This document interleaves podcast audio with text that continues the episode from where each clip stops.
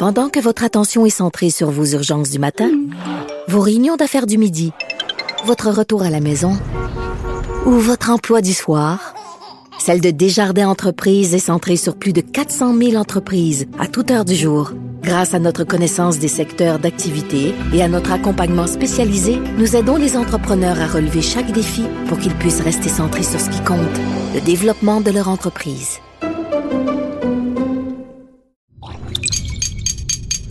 Cube Radio. Il manie l'idée, la réflexion, la persuasion, le silence. Mario Dumont. Informé, cultivé, rigoureux. Il n'est jamais à court d'arguments. Mario Dumont. Pour savoir et comprendre. Bonjour tout le monde, bienvenue à Cube Radio. Euh, conférence de presse aujourd'hui. On n'avait pas vu ça depuis un bon bout de temps du ministre de la Santé et du directeur national de la santé publique. On pouvait penser que les deux réunis je sais pas moi, que les, salons de quai allaient fermer. Non, non, non, non, tout est ouvert, tout continue. Néanmoins, il y a une hausse des cas, bien sentie euh, ici. Euh, on la sent, je pense, dans le nord-est des États-Unis, aussi près de chez nous. Euh, se ressent en France, dans, dans l'ouest de l'Europe. Donc, il y a une montée générale des cas. En Europe, ils parlent de la huitième vague. Est-ce qu'il faut parler, est-ce qu'on compte encore ça en termes de vague à cette étape-ci? Je suis pas certain. Euh, quoi qu'il en soit, donc, ce qu'on insiste surtout, c'est qu'il faut que les gens, surtout les plus vulnérables, euh, le plus rapidement possible à chercher leur dose de vaccin, ceux qui n'ont pas une vaccination à jour. Qu'est-ce qu'on définit comme à jour? Ben, il faut avoir eu sa vaccination depuis cinq mois à moins d'avoir eu la COVID dans l'intervalle. Et ce qui est le cas, pas mal des gens ont dit un pourcentage de non-vaccinés dans les cinq derniers mois, mais c'est parce que durant cette période, ils ont eu la COVID. On rejoint l'équipe de 100% Nouvelles. 15h30, c'est le moment d'aller retrouver notre collègue Mario Dumont. Salut Mario. Bonjour. François Legault qui va dévoiler son nouveau Conseil des ministres jeudi prochain. Est-ce que, selon toi, ce sera une opération plus délicate, plus difficile qu'en 2018 pour François Legault? C'est sûr. C'est sûr. Ben oui, parce que la première fois, c'est assez facile. tout le monde est nouveau, tout le monde arrive. Euh, euh, tout feu, tout flamme, nouvelle élection. Euh, euh, fait que, ceux qui sont pas nommés ministres, ben, ils se disent, la plupart, à part, à part une, poignée d'exceptions, mais la plupart se disent, regarde, c'est ma première fois comme député, là. Fait que, tu sais, je, vais apprendre ça, je vais apprendre le métier, surtout dans un parti qui était nouveau comme le sien. tu sais, c'est un parti qui a déjà été au pouvoir, qui ont des gens qui ont déjà été ministres, là, tu renommes pas, tu peux avoir de la frustration. Mais là, il faut penser que ceux, il y en a plusieurs dans son caucus qui ont fait les quatre dernières années en se disant, moi, j'aurais tout le talent d'être ministre.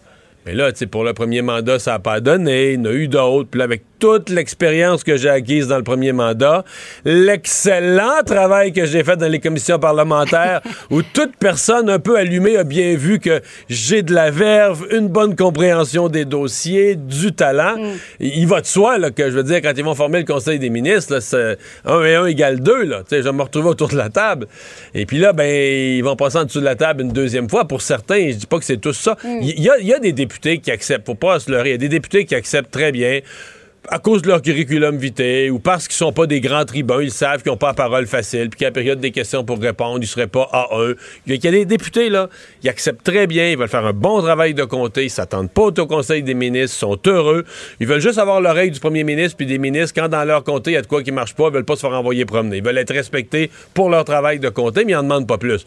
Mais c'est sûr que tu en as une proportion qui ont de l'ambition, Ils sont simples députés, mais dans leur tête, là, ils méritent plus que ça, ils valent plus que ça. Et dans le fond, dans le fond, dans certains cas, c'est vrai. C'est que des fois, tu es juste, je pense à quelques-uns qui sont dans des régions où c'est rien que des ministres partout autour. Géographiquement, tu peux être désavantagé. Exactement. Il y en a hmm. des plus seniors que toi. Fait que si t'étais dans une région où il y a juste deux, trois caquistes dans une région éloignée, ben là, tu te dis que je serais probablement le ministre régional.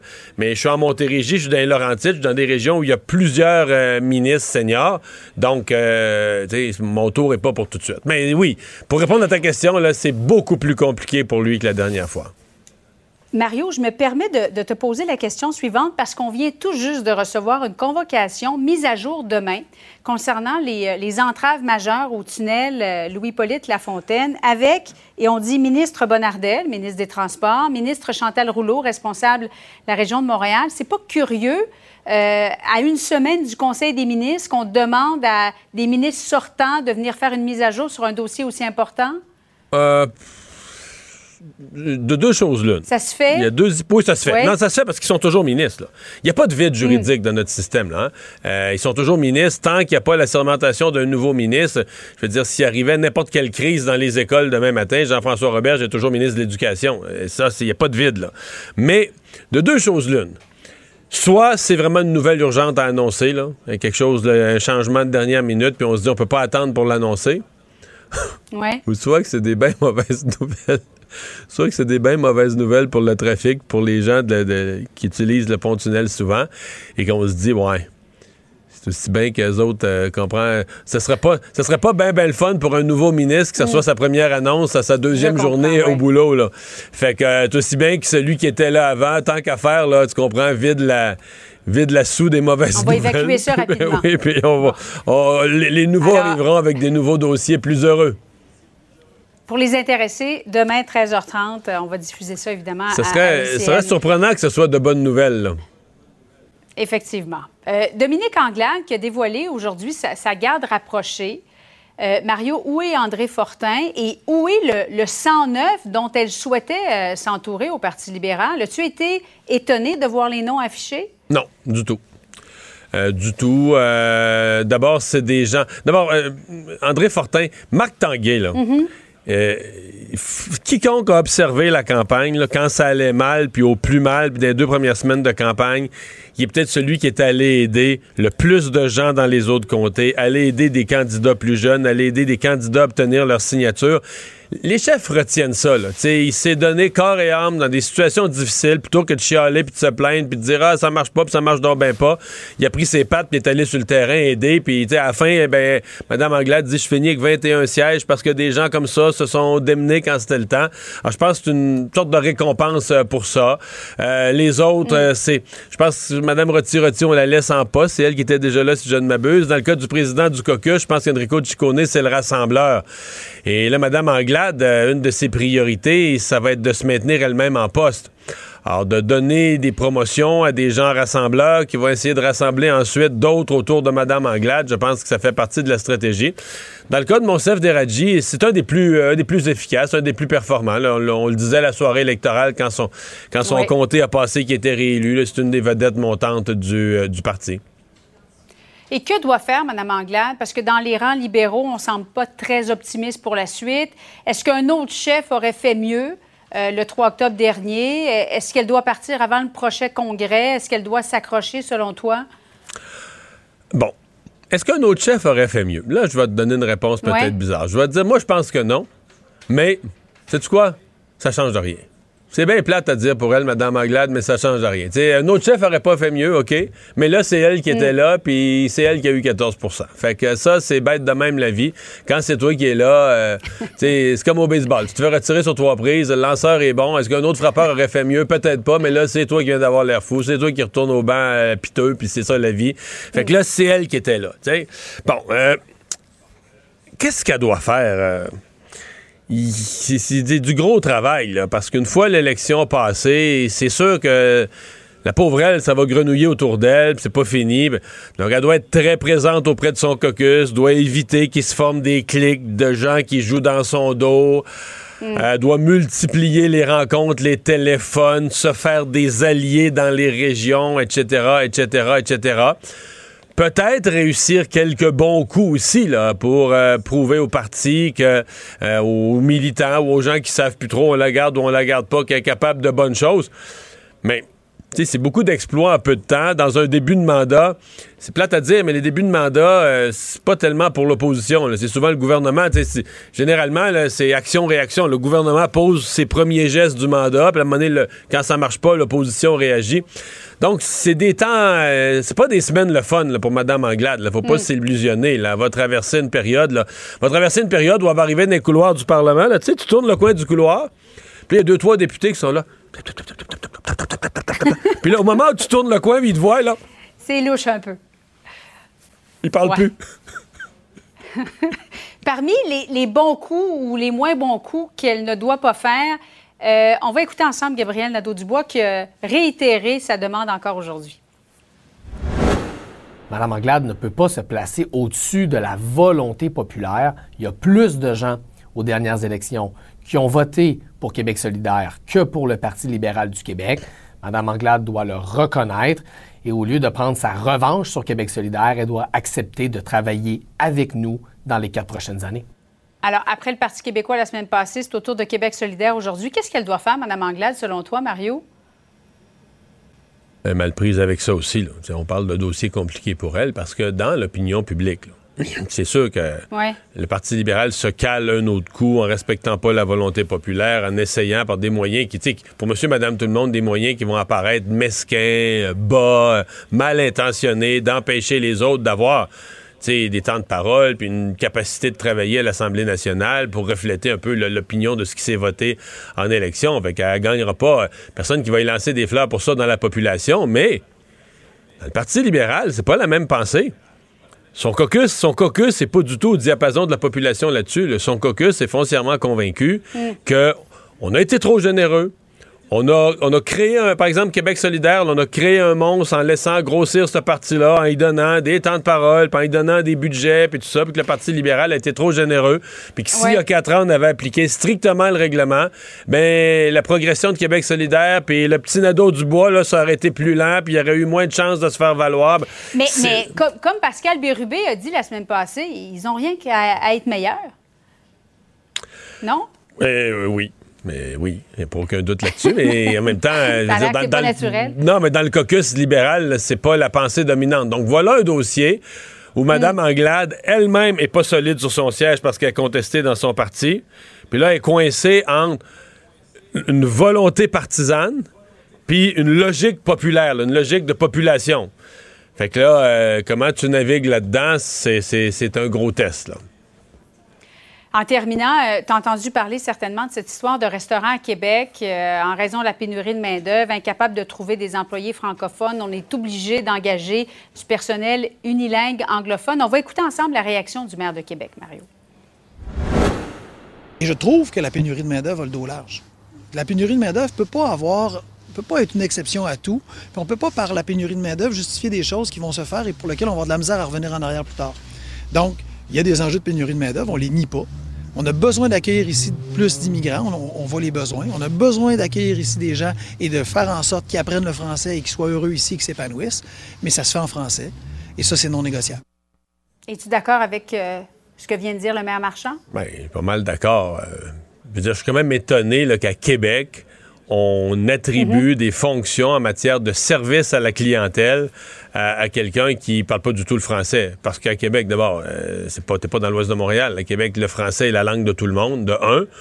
Et de deux, euh, même les touristes viennent, mettons les touristes américains, viennent à Québec dans cette perspective d'une originalité, que ça parle français.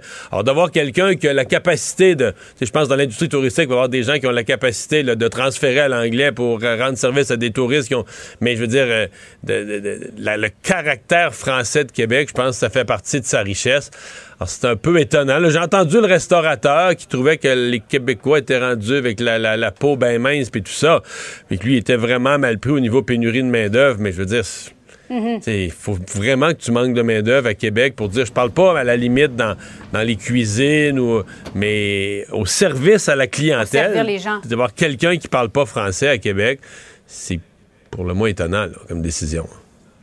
Il faut dire que le menu, il y a une partie du menu du restaurateur à ce restaurant-là, Mario, qui est uniquement en anglais. Alors, est-ce qu'on a mis ça sur le dos de la pénurie de main-d'œuvre? Ça aussi, oui. Merci beaucoup, Mario. bon après-midi à toi. Savoir et comprendre l'actualité. Alexandre Morin-Villouellette. Ben Alexandre, la nouvelle du jour, malgré tout ce qui se passe en politique et ailleurs, c'est le début de la saison du Canadien. Donc l'ensemble de nos collègues, euh, tous médias confondus, qui euh, commentent les, le hockey n'ont pas monté les attentes dans le plafond. Non, faut, à peu près tout le monde ou presque a dit que cette année, ça allait être difficile pour le Canadien de Montréal. Mais Puis ils, disent, ils disent en même temps que le repêchage édition printemps 2023 va être extraordinaire. Moi, les gens de sport me disent les cinq premiers au repêchage sont meilleurs que Slavkovski, là, sont meilleurs que celui que le Canadien a repêché cette année, sans, sans rien lui enlever, mais c'est que c'était une petite cuvée l'année pas le printemps passé, puis c'est une grosse cuvée, dont Connor Bedard, une super vedette. Ben oui, exact. Connor Bedard, qui est attendu comme étant, c'est drôle, il porte Le le, même nouveau prénom. Crosby, Ouais, le nouveau le- Connor McDavid, Connor Ouais, McDavid et Connor Bedard qui suivraient. Non, c'est sûr qu'on on attend beaucoup de choses de ce repêchage-ci, mais ça n'empêchera pas quand même les amateurs d'être au rendez-vous ce soir. Commence à 18h pour nos collègues de TVA Sport, entre autres, la diffusion de ce match qui va ben, prendre part contre les Maple Leafs de Toronto, qui viennent avec l'alignement complet. Qui, eux, tous les gros toute une canons. machine de hockey. Ouais, Austin Matthews, Mitch Marner, William Nylander, John Tavares vont tous être là sur la glace. Donc, la grosse attaque des Maple Leafs. Et ce qu'il y a d'intéressant, Mario, c'est surtout qu'on a décidé de retrancher des gens comme Jonathan Drouin, entre autres Michael Pezzetta, pour mettre des jeunes, beaucoup de jeunes dans l'alignement du Canadien de Montréal. Ce qui fait qu'on a une séance d'expérience qui est assez spectaculaire dans certains cas. On va prendre Mark Giordano, qui était acquis, entre autres, là, des Flames de Calgary au euh, Maple Leafs de Toronto, qui est un vétéran du circuit, quelqu'un qui a roulé sa bosse énormément. Mais Mark Giordano, lui, a 1024 matchs dans la Ligue nationale de hockey à son actif. Quand même. Tous les défenseurs du Canadien de Montréal, ensemble, 932. Donc, il y en a au moins que lui, tout seul. Ouais, mais le Canadien, euh, écoute, Harris, c'est quoi? C'est une poignée de matchs. Euh, Goulet, c'est aucun match. Euh, Après ça, ben, Arbor Jacky. Albert Jacky, c'est aucun match. Non, c'est, non, c'est vraiment, on a, on a une cuvée, disons, inexpérimentée. Je pense pas que c'est jamais arrivé quasiment. En tout cas, ça peut jamais arriver au Canadien, mais d'avoir une brigade défensive aussi faible. Et Ouais. puis j'inclus faible, j'inclus le, des jeunes qui ont peut-être un fort potentiel, qui seront peut-être goulés. On dit il serait peut-être un défenseur étoile de la Ligue dans 4-5 ans. Mais là, à son premier match dans la Ligue nationale, d'après moi, il va trouver que Marner puis Matthews, euh, ils arrivent vite. Là. Ouais, ils arrivent vite, puis ils ont des mains. C'est, sûr que la différence va être assez marquante. Merci, mais ça n'empêche pas quand même l'état-major du Canadien d'être optimiste par rapport à la suite. Le Kent Hughes qui a donné un point de presse, entre autres, pour expliquer ben, la décision de retrancher Jonathan Drouin pour l'instant de l'alignement. On assure qu'on veut continuer à travailler avec lui. Là, que Il est pas- dans les plans. Il est dans les plans, dit-on. C'est un membre de l'équipe à part entière. On dit il va y avoir des blessures, c'est certain. Donc, on peut s'attendre à ce qu'il fasse un retour très bientôt. Mais il y a toute une affaire qui circule, puis c'est un peu triste, parce que moi, je me souviens de son tournoi de golf, on avait une- commenté ici comment il avait une bonne attitude, Ouais. mais qui est arrivé au camp euh, pas en forme. Là. Parce qu'il paraît, il était malade, c'est ce que dit Kent Hughes au camp. On dit qu'il a raté quelques matchs pour ça, qui est en retard un peu, donc qui est pas prêt, là, fin prêt à commencer la saison ce soir avec l'équipe. C'est quand même sa dernière année de contrat pour Jonathan Drouin avec le Canadien. Donc, il va jouer gros cette saison s'il joue. Donc, euh, pour tenter de se décrocher une place, mais soit avec les Canadiens, soit avec une autre équipe dans le reste de la Ligue nationale de hockey. Et ben, ça va donner le coup d'envoi. On, on veut, on veut vraiment développer les jeunes. C'est la priorité en ce moment du Canadien de Montréal. On rappellera quand même hein, qu'il y a quelques années, pour ceux qui veulent être optimistes comme moi, que l'Avalanche du Colorado ont fini dernier, dernier, dernier, dernier de la Ligue.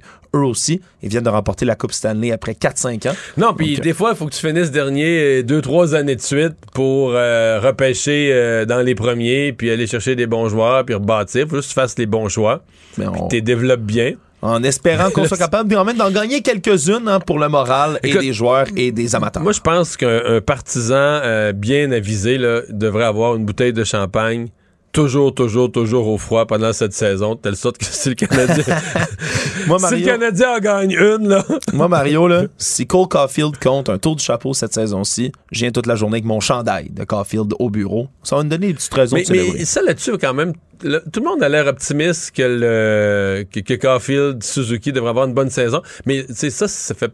Ils n'ont quand même pas trouvé un, un troisième pour Ouais. compléter leur trio. Là, Josh Anderson qui va être mais avec qui eux. ne fit pas vraiment dans leur style de jeu. Puis là, on l'a remis avec eux parce que faute de trouver quelqu'un. Faute de trouver quelqu'un. Mais on trouvera peut-être ce quelqu'un, Mario. En tout cas, toutes les réponses vont être données ce soir. Peut-être qu'il est 18 sur le troisième trio présentement. Peut-être qu'au fond, c'est Slavkovski. là. Ils vont juste le laisser prendre de l'expérience avec des joueurs plus expérimentés avant de compléter le trio. Il ne mord pas à l'hameçon des fausses nouvelles. Mario Dumont a de vraies bonnes sources.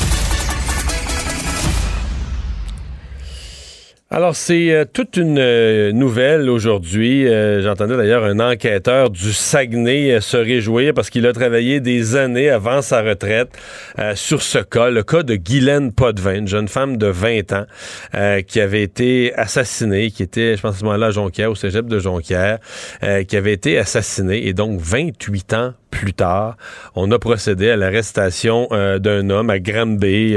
et là, on nous dit que cette, on nous dit que cette arrestation-là, bon, fait, fait suite à des, euh, les, meilleures méthodes, les dernières méthodes euh, au niveau de, des enquêtes, des, sciences biologiques, de ce qui permet d'utiliser des techniques euh, poussées pour retrouver un suspect. On va parler de ça avec Frank Crispino, directeur du groupe de recherche en sciences forensiques, professeur à l'Université du Québec à Trois-Rivières, euh, chercheur régulier au site de recherche en sciences thanatologiques de l'Université du Québec à Trois-Rivières, ainsi qu'au Centre international de criminologie comparée. Puis je vais vous dire, j'ai raccourci son titre tellement il est diplômé. Euh, Monsieur Crispino, bonjour. Bon, euh, parlez-nous un peu. 28 ans plus tard, euh, ça impressionne tout le monde. Euh, comment on peut. D'abord, ça nous dit que les policiers gardent quand même ces dossiers-là toujours ouverts. 28, je crois que c'était 22, mais je vous suis sur 28, quoi qu'il arrive. Bah, ce sont, oui, en plus, le, la, Sûreté du Québec qui était en charge de l'affaire, puisqu'on est sur Vous avez absolument raison, c'est 22 ans, c'est 22 ans plus tard, c'est mon erreur. Bon, donc déjà, c'est un peu plus, un peu moins difficile, non, c'est pas vrai. Euh, le, donc, le, euh, la Sûreté du Québec a, a, en plus un bureau spécialisé, hein, puisqu'elle a un bureau justement des, des cas euh, non résolus. Donc, euh, bah, ça veut dire que le, le, cas est toujours par définition latent et puis toujours suivi. Donc, ceci explique en partie cela. Et puis quant à l'ADN, si j'ai, pas la totalité de, des informations, bien naturellement, je dépends un petit peu sur mon convoco de la presse, puis j'ai pas entendu non plus tout à l'heure l'enquêteur de, de, la SQ dont vous parliez, mais euh, mais il est quand même précisé que visiblement il y a un premier rapprochement, en tout cas, euh, avait été fait de trace à trace avec le cas naturellement de, la première victime. Euh, Madame Potvin, euh, mais aussi avec un autre cas au Québec euh, deux mois et demi plus tard. Donc on, dans la ville de Québec, l'autre cas, c'est ça on avait en tout cas une, une hypothèse forte, de, en effet, d'un récidiviste, d'un réitérant. En tout cas, récidiviste, c'est qu'on est arrêté, réitérant dans le cas présent. Donc ensuite, bah, bah après, il faut voir dans quelles circonstances d'enquête, justement, ce, ce, monsieur, je crois qu'on lui a donné on lui a donné un nom, je crois. Hein, c'était euh, Marc-André Grenon, 47 ans. C'est lui qui a été arrêté à Granby aujourd'hui. Euh, on, nous parle dans les articles euh, que le, ce qui a permis l'arrestation, ce sont, j'ouvre les guillemets, des méthodes innovantes utilisées de nos jours en biologie judiciaire. Euh, de quoi on parle quand on parle de ça? Là? Alors, dans, dans l'état actuel des, renseignements qui sont donnés, je ne vois pas trop quelle méthode innovante. Hein. Euh, Est-ce que simplement l'ADN oui, l'ADN, naturellement, on a une plus grande sensibilité, mais c'est pas de ça qu'on parle, puisque dans ce cas-là, il y aurait une contradiction avec le fait que depuis euh, juillet 2000 et la deuxième, euh, la deuxième attaque, on avait déjà une suspicion de, même personne. Donc, euh, ça veut dire que la personne est en base, enfin, la personne, la trace est en base. Ensuite, on attend un hit, d'accord, un match. Et ça, vraiment, c'est le, travail principal a lieu bien naturellement en liaison avec le laboratoire des sciences en médecine légale, mais c'est pour corroborer ce qu'a trouvé éventuellement le bureau des, canons résolus. Donc, les méthodes très, il faut se tourner vers le laboratoire sur quelles sont ces méthodes si innovantes que ça. Mais euh, est-ce que de nouvelles analyses ont été menées? En tout cas, euh, on, attendait justement le hit cette fois-ci non plus de, de, de, base à base, enfin de trace à trace. On attendait le hit sur une personne qui, euh, qui visiblement est apparue dans l'enquête. Donc moi, je, je, je, penserais plus justement pour des actes d'enquête et pour des informations qui ont permis de, de, de, s'intéresser à ce monsieur Grenon. Et puis ensuite, bah, le reste, c'est de voir s'il match ou pas, c'est qu'on l'a mis sur la scène. Et puis, ce qu'il a encore à vérifier d'ailleurs. Hein, mais Bon, il a, En tout cas, il n'a il a pas de chance pour lui. Il est visiblement il était connu du côté de Jonquière, puis euh, du côté aussi de, de, de, Québec. Sinon, je ne permettrais sûrement pas de dire que, que, que ça match et que c'est lui. Voilà. Ouais. Qu'est-ce que comment on gère lorsqu'on a euh, une personne qui n'est pas disparue, une personne, un corps qui est retrouvé, une dépouille qui est euh, qui est retrouvée de, de, la personne assassinée. Euh, parce qu'on se dit, bon, ouais, évidemment, ça, ça devient, le, cadavre de la personne devient une pièce à conviction importante. Euh, mm-hmm. Est-ce qu'on en fait une sépulture normale? Est-ce qu'on la place d'une manière qu'on pourrait euh, devoir la, la, sortir de terre, l'exhumer euh, plus tard? Est-ce qu'on prend tellement de photos, d'échantillons d'ADN de partout? Comment, comment on gère la dépouille d'une personne qui pourrait, cette dépouille-là, devenir essentielle dans l'enquête, même peut-être plusieurs années après? Ah, ça, c'est une excellente question. Bah, de toute façon, la, première chose, c'est un problème éthique. C'est le respect, bien naturellement, des c'est ça, là. Donc, euh, dans ce respect des défunts, on va faire le maximum de prélèvements dits opportuns ou pertinents, sachant que la pertinence, elle est, elle est appréciée à l'instant T où ça se fait. Ah, peut-être que ça, deviendra peut-être non pertinent quelques, quelques mots années plus tard, trop tard. D'accord? Euh, Donc, les, les, prélèvements ont été faits. Et ça, on le voit, puisque, en tout cas, c'est l'information qui transparaît. Hein. Euh, dès, dès, le mois de juillet, on avait déjà un hit entre le cas de Jonquière puis le cas de Québec. Donc, c'est-à-dire que les prélèvements, en tout cas, permettaient d'inférer, afférer, c'est raisonnement sous l'incertitude, y avait un lien entre les deux affaires avec un, même auteur, en tout cas une personne impliquée dans les deux affaires que, de façon intéressante. Euh, ensuite, votre question est très pertinente, c'est-à-dire sur les sur des canons comme ça, est-ce qu'on travaille sur les pièces à conviction elles-mêmes? C'est un peu difficile d'un point de vue ADN, encore faut-il qu'il y ait des lois une fois de plus, et puis c'est cher, ça coûte cher à, à, conserver. À, à, ma connaissance, il n'y a qu'un seul pays au monde qui se permet de garder justement des échantillons euh, d'ADN sur le très long terme, non pas hein, sur des cadavres, sur sur les corps eux-mêmes, on les rend en famille et puis des, des, des à lieu, mais euh, sur une période de 40 ans prévue par la loi, c'est la France. Euh, ici au, Québec, euh, à mon avis, on travaille plus sur euh, les travaux, les, extractions, donc le profilage qui a été le profilage, le profil ADN, hein, profil génétique, qui a été effectué à l'époque, d'ailleurs qui a permis le, lien entre les deux traces, hein, celle du mois d'avril et celle du mois de juillet, et puis ensuite, bah, naturellement, avec les éléments nouveaux et puis des prélèvements qui sont effectués au fil de l'eau, dont celui qui a dû avoir lieu ces, ces derniers temps sur M. Grenon et pour lequel il y a eu une concordance. Hmm. Donc, si on avait trouvé, euh, allons à Jonquière, on a trouvé, par exemple, sur les lieux, l'enquête sur les lieux, euh, dans l'appartement ou la chambre là, de, la, de, la, Mme Potvin, euh, on a trouvé un cheveu qui n'était pas le sien, là, un cheveu extérieur. -hmm. -hmm. Est-ce qu'il peut être encore dans un ziploc, dans une enveloppe conservée euh, des années plus tard, euh, dans le dossier, comme une pièce à conviction qu'on n'a jamais pu associer à personne, mais qu'on qu qu garde? Est-ce qu'on va garder tous ces éléments-là qui, en se disant, ben, si dans le futur on trouve un suspect, etc., on pourra le relier? Alors oui, euh, oui, mais ça, ça c'est pas si, si, trivial ou si simple que ça. Euh, vous parlez, on va prendre le cas du cheveu, on pourrait prendre euh, le cas d'autres pièces, éventuellement support de traces ADN, par exemple, non visibles et qui ont été traitées ultérieurement. Encore faut-il qu'elles soient conservées correctement. Donc la conservation de matériel biologique de ce type-là, encore faut-il savoir ce qu'on veut aller chercher. On va prendre une trace cellulaire traditionnelle, il faut, faut le c'est justement le modèle français, il faut le conserver à moins 40 degrés, donc pendant toute cette période-là. Donc vous imaginez naturellement l'infrastructure qu'il faut derrière pour stocker ça sur. Mais la, la, France fait ça, garder à moins oui, 40 ah oui, OK. Ah oui, oui, oui. Le seul pays au monde. Oui, tout à fait. Oui, oui, c'est ce pays au monde qui a une loi qui prévoit là-dessus. Okay. Au bout de 40 ans, par la prescription, ben, on détruit les pièces elles-mêmes, d'accord? Euh, Et sinon, euh, pour, pour des, des, pièces qui, qui posent moins, moins de problématiques de conservation, vous parliez de cheveux, par exemple, mais c'est plus l'ADN cellulaire. Une fois qu'on a exclu qu'on avait de l'ADN cellulaire, l'ADN au bout du follicule, hein, au bout le la petit morceau de peau qui a été arraché avec la racine, si vous voulez. Une fois que ça, ça a été exploité, qui peut-être d'ailleurs a participé euh, à, cette fameux, à ce fameux lien du mois de juillet 2000, si vous voulez, d'accord? On peut encore on, on exploiter une partie du cheveu ou des os, par exemple, aussi avec d'autres types de, matériel biologique, d'autres types d'ADN, par exemple ce qu'on appelle l'ADN mitochondrial, par exemple, mais qui a un pouvoir discriminant beaucoup, beaucoup plus faible. Donc, euh, c'est-à-dire que ça n'a pas autant de puissance euh, euh, au niveau du, du de coïncidence fortuite ou encore de, privilégier une hypothèse par rapport à une autre. Euh, donc, il faut ça une fois de plus. J'en reviens à ce bureau des affaires non résolues. Il faut serrer la population, la réduire à son minimum, à, son maximum. Et puis, si euh, après cela, euh, aussi, on a un gros problème d'héritage, hein, ça, se transmet, ça transmet facilement d'une génération à l'autre.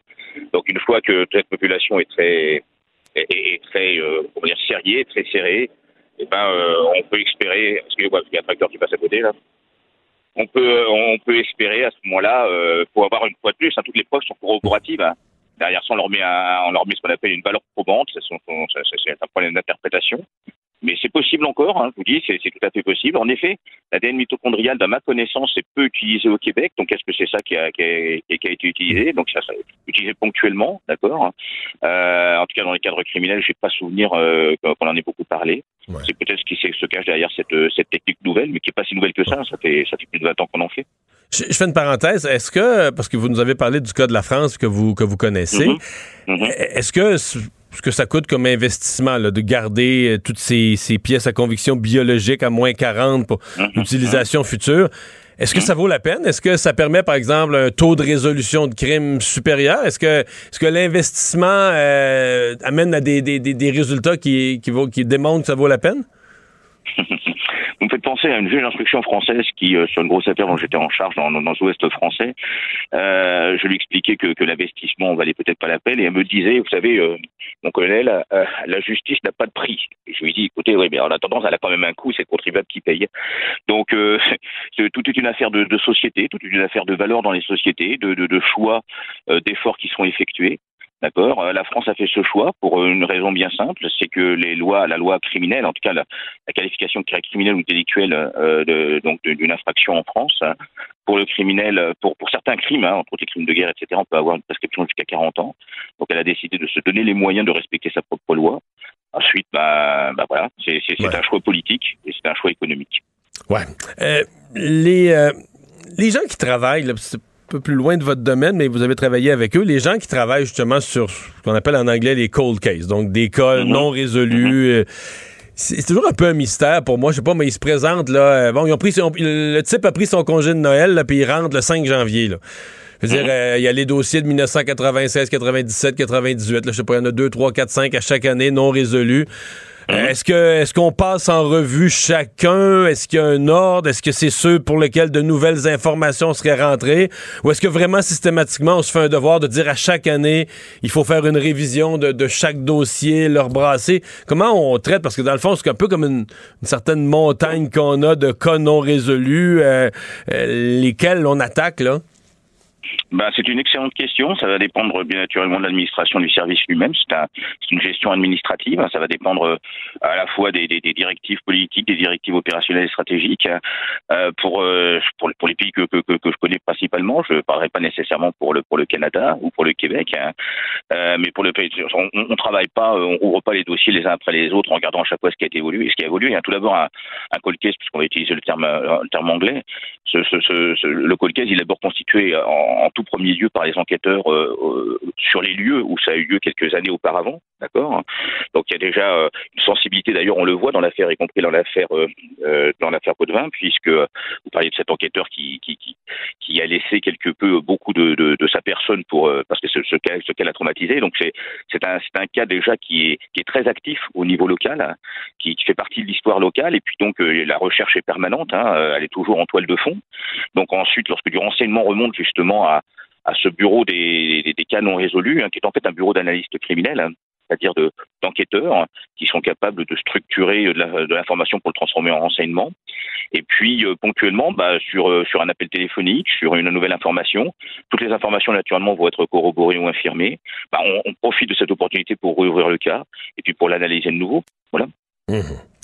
Eh bien, ben voilà, en voilà un qui euh, semble résolu. Il y aura procès, puis on verra ce qu'est la preuve. En voilà un qui semble résolu. Guylaine Potvin, disparu en avril 2000, décédé, je devrais dire, en avril 2000, et pour lequel un homme a été arrêté au cours des dernières heures. Franck Crispino, merci d'avoir été là.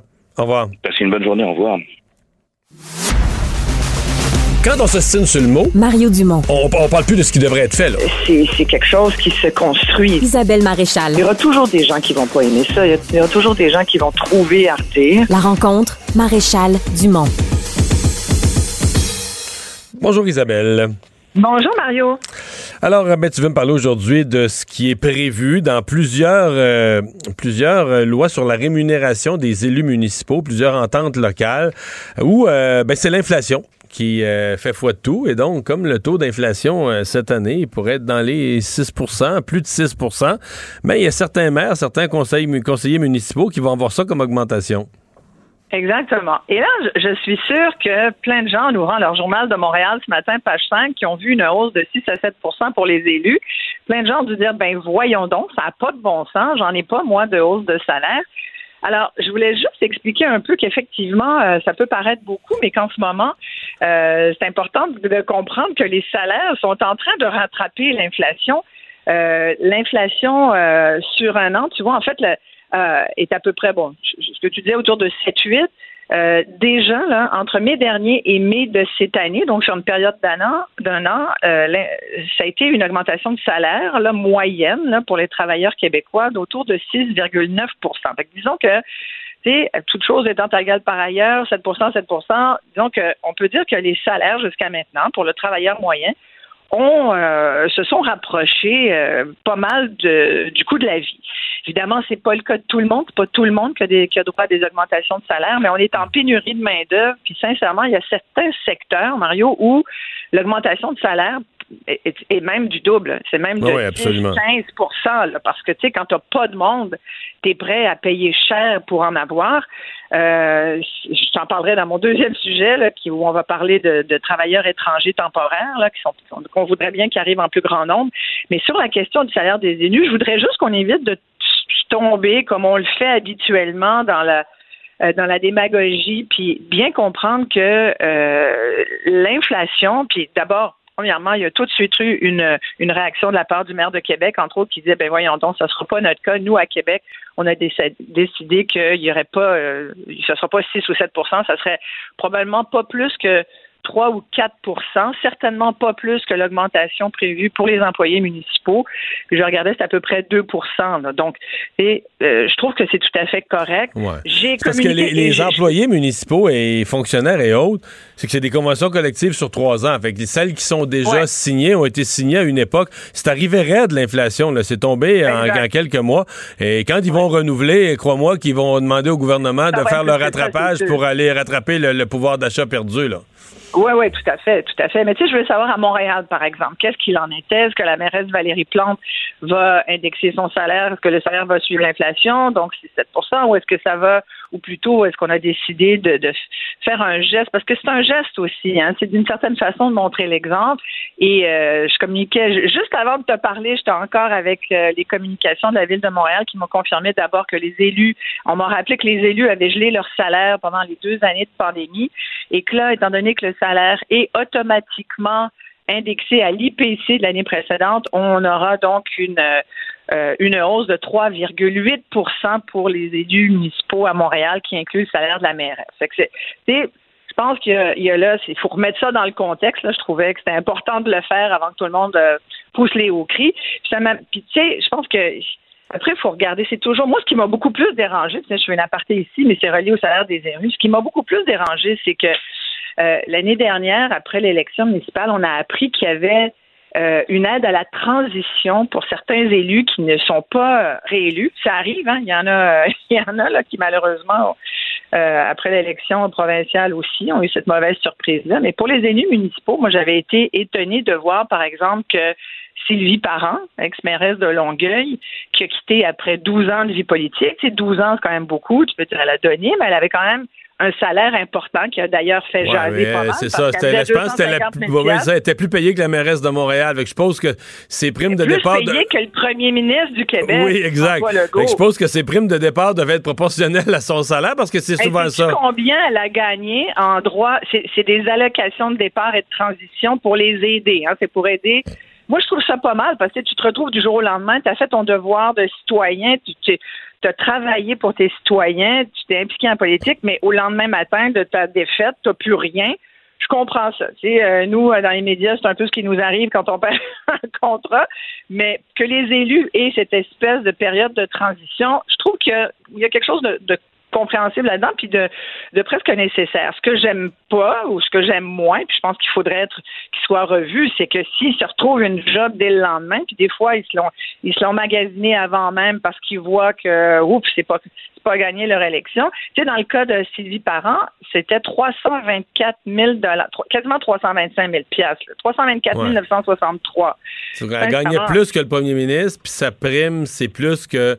Euh, mettons, quelqu'un serait premier ministre du Québec pendant 16 ans, il pourrait pas avoir une prime aussi grosse. C'est parce que ben oui, et, là, ça n'a pas de bon sens. C'est démesuré. Là, pas mais de bon sens. ça n'a pas bien. Non, mais je veux dire, les gens de Longueuil étaient furieux aussi, puis elle ne pouvait pas se représenter, puis la nouvelle mairesse a changé ça. Ben, c'est un. tu prends le, tu prends le Marc Demers, l'ancien maire de Laval, le, il faisait 220 000. Tu sais, ils ont des gros salaires. Laval, Repentigny, d'ailleurs, le Journal de Montréal avait fait la liste du salaire des, des maires au Québec euh, l'année dernière. Puis, écoute, Repentigny, et Repentigny fait 210 000 le maire. Le maire de Varennes fait 205. Euh, c'est plus que les maires de Montréal et de Québec. Moi, je trouve ça vraiment étonnant sincèrement. Non, mais euh, c'est parce que les maires de banlieue Ça faut que tu additionnes. Quand tu arrives à ce montant-là, -là, c'est pas. Si les gens qui nous écoutent vont voir le salaire du maire, ils vont dire Isabelle Maréchal s'est trompée. Parce que ce que tu décris, toi, c'est l'addition, parce qu'en étant maire d'une ville, ils, deviennent automatiquement, ils siègent sur la régie intermunicipale des déchets, la, régie intermunicipale des transports, puis l'agglomération, puis tout ça. Puis là, tu additionnes. Oui, mais on parle d'une enveloppe globale. Je sais de quoi tu me parles, puis tu as, totalement raison. Mais ce que je dis, si les gens vont vérifier le salaire, à la municipalité comme telle, en disant non, mais c'est pas ça. Mais ici, en devenant maire de leur ville, ils siègent sur 3, 4, 5 autres affaires.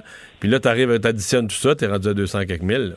Exactement. Puis c'est ça son salaire euh, annuel. Donc, euh, puis dans le cas de Laval, une fois que tu n'es pas réélu, il a pris sa retraite après deux mandats, en fait, il a reçu 261 000 dollars. Hein.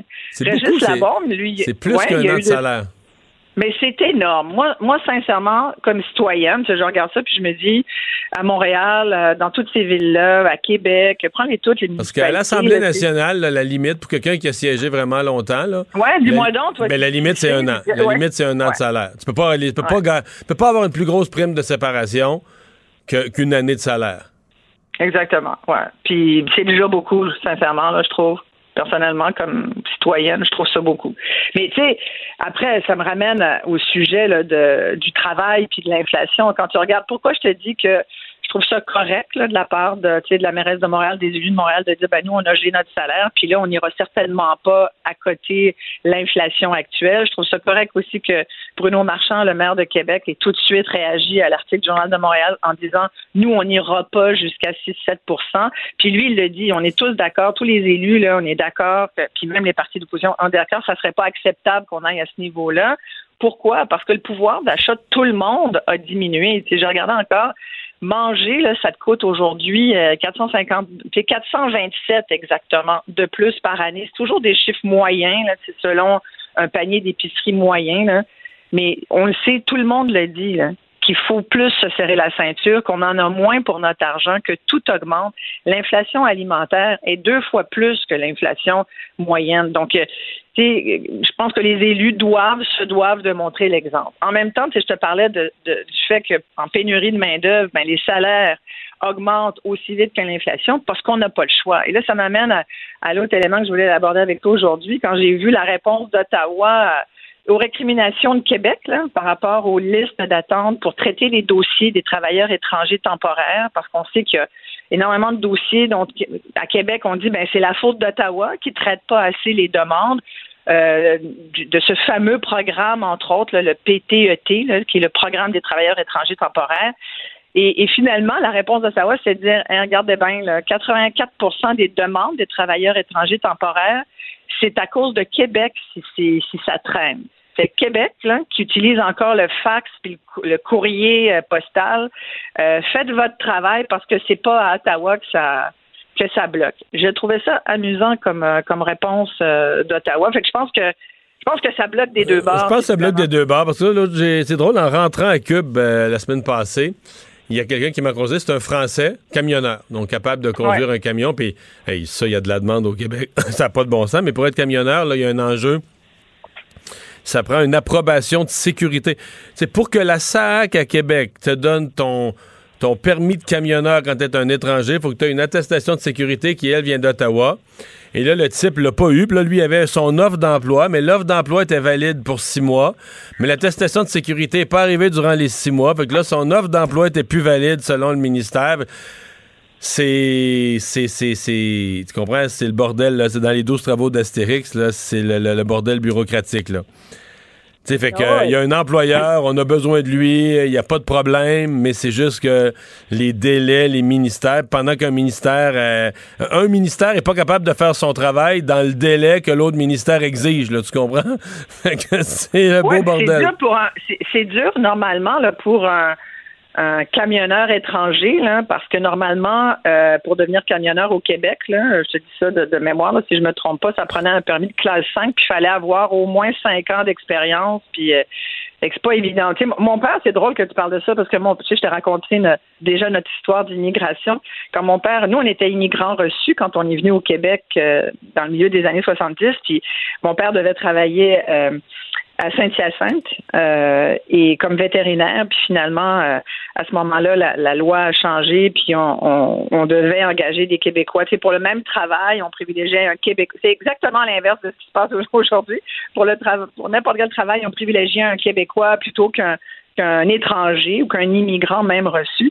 Et donc, mon, mon père s'est mis à conduire des camions. Il est devenu euh, chauffeur de camion. Il transportait de la, moulée, puis toutes sortes d'affaires au port de Montréal. Puis c'est comme ça qu'on a pu vivre, parce qu'au lendemain de notre immigration, il a fallu qu'on se retourne sur une saine expression qu'on ne maîtrisait pas à l'époque, mais qu'on a tout de suite vite compris. Fait il s'est retourné, retourné sur un, un puis euh, il est devenu euh, camionneur au Québec. Euh, et c'était toute une expérience. Mais c'est vrai que c'est un des premiers emplois parce que c'est facile. Souvent, les gens ont conduit un camion. Mon père avait ses, ses, papiers de camionneur euh, en France, qui avait la, capacité de conduire euh, des gros camions, des 10 roues. Mais, sinon, là, si tu arrives ici, puis quand, en attendant tes papiers, que ça, soit ta certificat, ton certificat d'acceptation du Québec ou, ou toute autre demande de permis de travail, c'est long.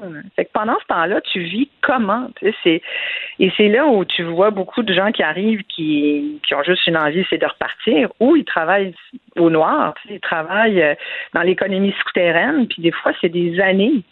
Et, et c'est ça qu'il faut absolument. Là, il faut absolument qu'il se passe quelque chose. En même temps, je te dis que ce soit Québec ou Ottawa, on s'en. Là, à un moment donné, on va arrêter de dire à qui la faute. faut que les deux embrayent la machine. Là. moi, je comprends pas qu'aujourd'hui, avec toutes les fois qu'on en a parlé dans les médias, tous les, tous les exemples qu'on donne, il y en a des pleines pages, il y en a à la télé tous les jours. On en entend des gens qui témoignent de ce problème-là. C'est un véritable enjeu en ce moment. C'est un enjeu de main-d'œuvre, d'économie. Tu sais, on n'arrête pas de nous dire tout, ce qu'on entend sur la création de richesses, puis que les, les, PME au Québec perdent des, milliards de dollars parce qu'on n'a pas le monde pour faire le travail qui mérite d'être fait en ce moment même. Là, qu'on arrête de bretter puis qu'on avance. Hein. Isabelle, merci beaucoup. Ben, merci. Bye bye, à demain. À demain. Pendant que votre attention est centrée sur cette voix qui vous parle ici, ou encore là, très loin là-bas, ou même très, très loin, Celle de Desjardins Entreprises est centrée sur plus de 400 000 entreprises partout autour de vous. Depuis plus de 120 ans, nos équipes dédiées accompagnent les entrepreneurs d'ici à chaque étape pour qu'ils puissent rester centrés sur ce qui compte, la croissance de leur entreprise. Il nage avec les mots des politiciens comme un poisson dans l'eau. Mario Dumont. Pour savoir et comprendre. Cube Radio. Si vous regardez le hockey ce soir, euh, ben peut-être que vous vous intéressez pas au hockey, vous dites moi je m'en fous du jeu sur la patinoire, vous aurez quand même quelque chose à regarder. Si vous êtes du genre à regarder le, Super Bowl pour les publicités et le spectacle de la mi-temps, il y aura un spectacle sur euh, les, euh, les bandes de la patinoire ce soir, sur les, les, nouvelles formes d'affichage qui utilisent une nouvelle technologie, le DED, Digitally Enhanced Dashboard. Essentiellement, ce sont des bandes de patinoire noir numérique, donc pour essayer de comprendre de quoi il s'agit. On parle à Hubert Richard, vice-président senior des ventes corporatives pour les Canadiens de Montréal. Bonjour, Monsieur Richard. Bonjour, merci pour la belle introduction, c'est très apprécié. Éduquez-nous, euh, est-ce que, est que les bandes sont ni plus ni moins quoi comme des écrans d'ordinateur, des écrans de télé? Que, sont-elles? Bien, finalement, lorsque vous allez être au Centre Bell, vous ne verrez aucune différence. Donc, les bandes physiquement dans le building sont exactement les mêmes. Euh, Donc, c'est pour la télé seulement? Exactement. La technologie s'opère en collaboration avec les diffuseurs, dont TVA Sport euh, en ce qui a trait à ce soir, RDS pour nos matchs euh, régionaux. Et essentiellement, c'est qu'on a la publicité en format numérique qui va passer à travers la diffusion du, match et qui est donc maintenant possible de cibler par marché. Donc, par exemple, si on joue contre les Rangers de New York, euh, eux, à leur télé locale, auront des annonceurs de New York à la télé. Même si le match se joue à Montréal. Exactement. Donc, dans notre cas, ça veut dire qu'on vient de gagner 30 matchs euh, aux États-Unis où on pourra euh, diffuser les annonceurs du Canadien lors des matchs, toujours en diffusion à RDS, bien sûr, et non pas lors de la diffusion dans le marché local aux États-Unis. ce qui veut dire qu'on va le voir sur la bande. Donc, même si le jeu se déplace, la caméra se déplace sur une telle bande, mettons, il y a une annonce d'une banque canadienne euh, qui serait, par exemple, un de vos commanditaires. Moi, je vais être à la TV, je vais voir toujours l'annonce sur la même, la même bande. Oui, absolument. Donc, là, où l'intelligence Mais, mais elle n'est pas là. Si les gens dans le Sandbell la voient pas. Exactement. Puis une chose qui est importante de savoir, c'est que cette technologie-là est associée à la caméra principale. Lorsqu'il y a un changement d'angle de caméra, par exemple, la caméra est automatisée dans le filet, des caméras à l'épaule près de la baie vitrée lorsqu'on a un jeu de reprise près du but, ça, vous allez voir exactement ce que vous voyez au centre donc les bandes physiques. On estime à 20% du temps. Donc 80% du temps, c'est la caméra centrale, un peu plus élevée, qui va balayer la glace de gauche à droite, et c'est là qu'on va voir que de la publicité électronique. Et oui, les joueurs peuvent passer devant la publicité et on dirait littéralement que la publicité, elle est apposée euh, en permanence sur la bande. C'est là que l'intelligence artificielle a tout son effet. Là, c'est comme un jeu vidéo où il va lire le mouvement devant l'image et s'ajuster euh, et ce ne sera pas visible à l'œil nu. Vous allez vraiment avoir une publicité qui semble être statique. Lorsqu'on a un, annonceur unique, parce que des fois, on va avoir plusieurs annonceurs qui se partagent l'espace, lorsque c'est un annonceur unique, et là, on va pouvoir même faire de l'animation. Alors, euh, attendez, attendez un petit peu. Là, attendez, quand vous êtes un annonceur unique, vous voulez dire qu'un soir, un annonceur pourrait acheter toutes les bandes tout le tour? Ben, en fait, ça va déjà être en place, mais c'est en durée maintenant. Ce n'est pas pour l'ensemble du match. On va parler d'un 30 okay, Excusez-moi, donc pendant euh, une 30 secondes ou une minute, un, annonceur serait tout le tour, mais pas toute la partie. Exact. Mais il serait partout. Peu importe l'angle, c'est lui qui est là. Absolument. Donc, si on prend par exemple notre partenaire automobile Ford, bien là, on peut soudainement mettre un véhicule qui va avancer sur la bande, on peut ouvrir la valise, on peut indiquer le modèle du véhicule, euh, même des attributs techniques. Pendant le jeu ou pendant une pause, pendant, par exemple, avant de mise au jeu, pendant une pause, est-ce qu'on pourrait avoir un véhicule qui se promène pendant le jeu? On peut le voir pendant le jeu. C'est sûr que ça va être euh, quelque chose qu'on va surveiller, puis on va être sensible évidemment à la qualité du, spectacle.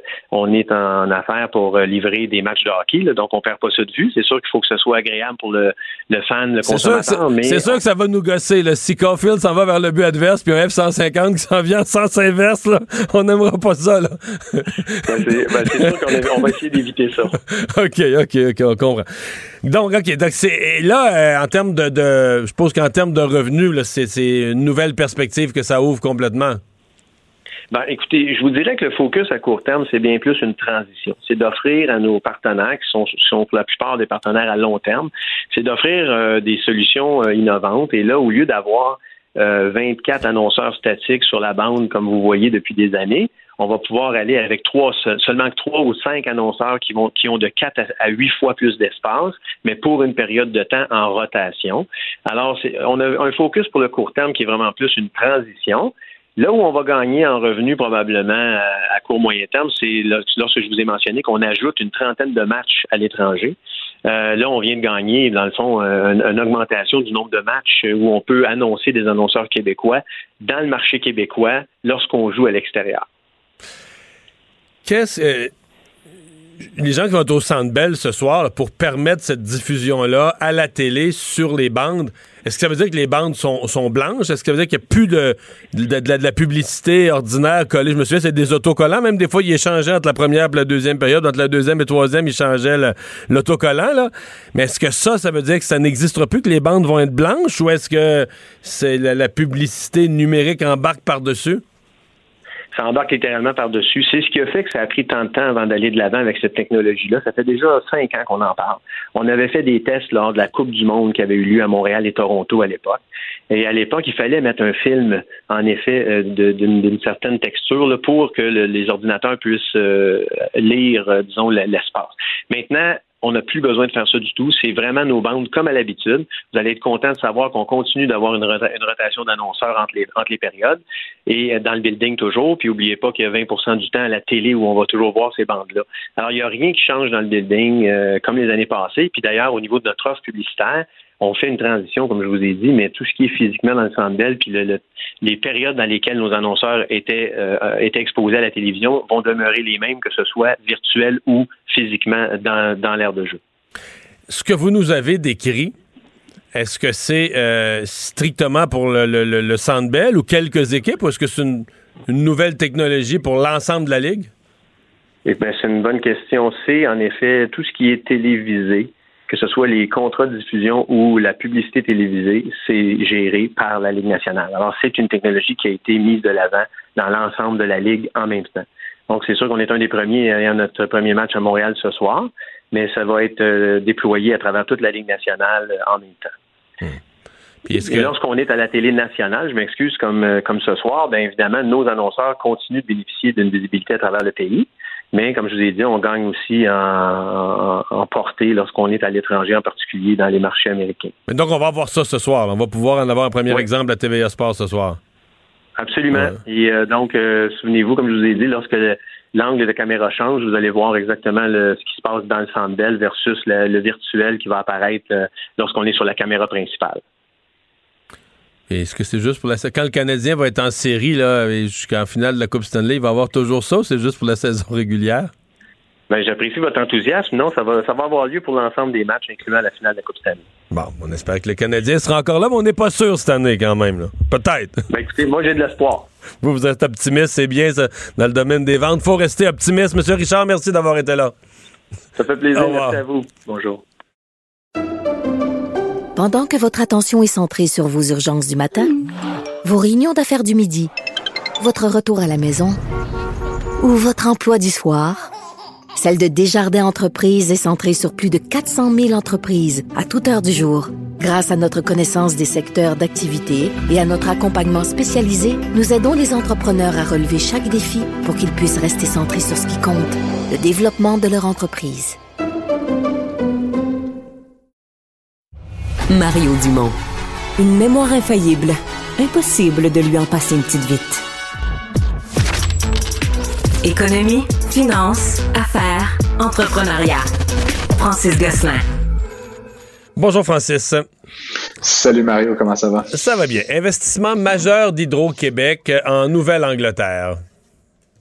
Oui, 2 euh, milliards de dollars US, donc c'est quand même pas un petit montant pour acheter 13 centrales hydroélectriques qui se, se situent euh, dans différents États euh, américains.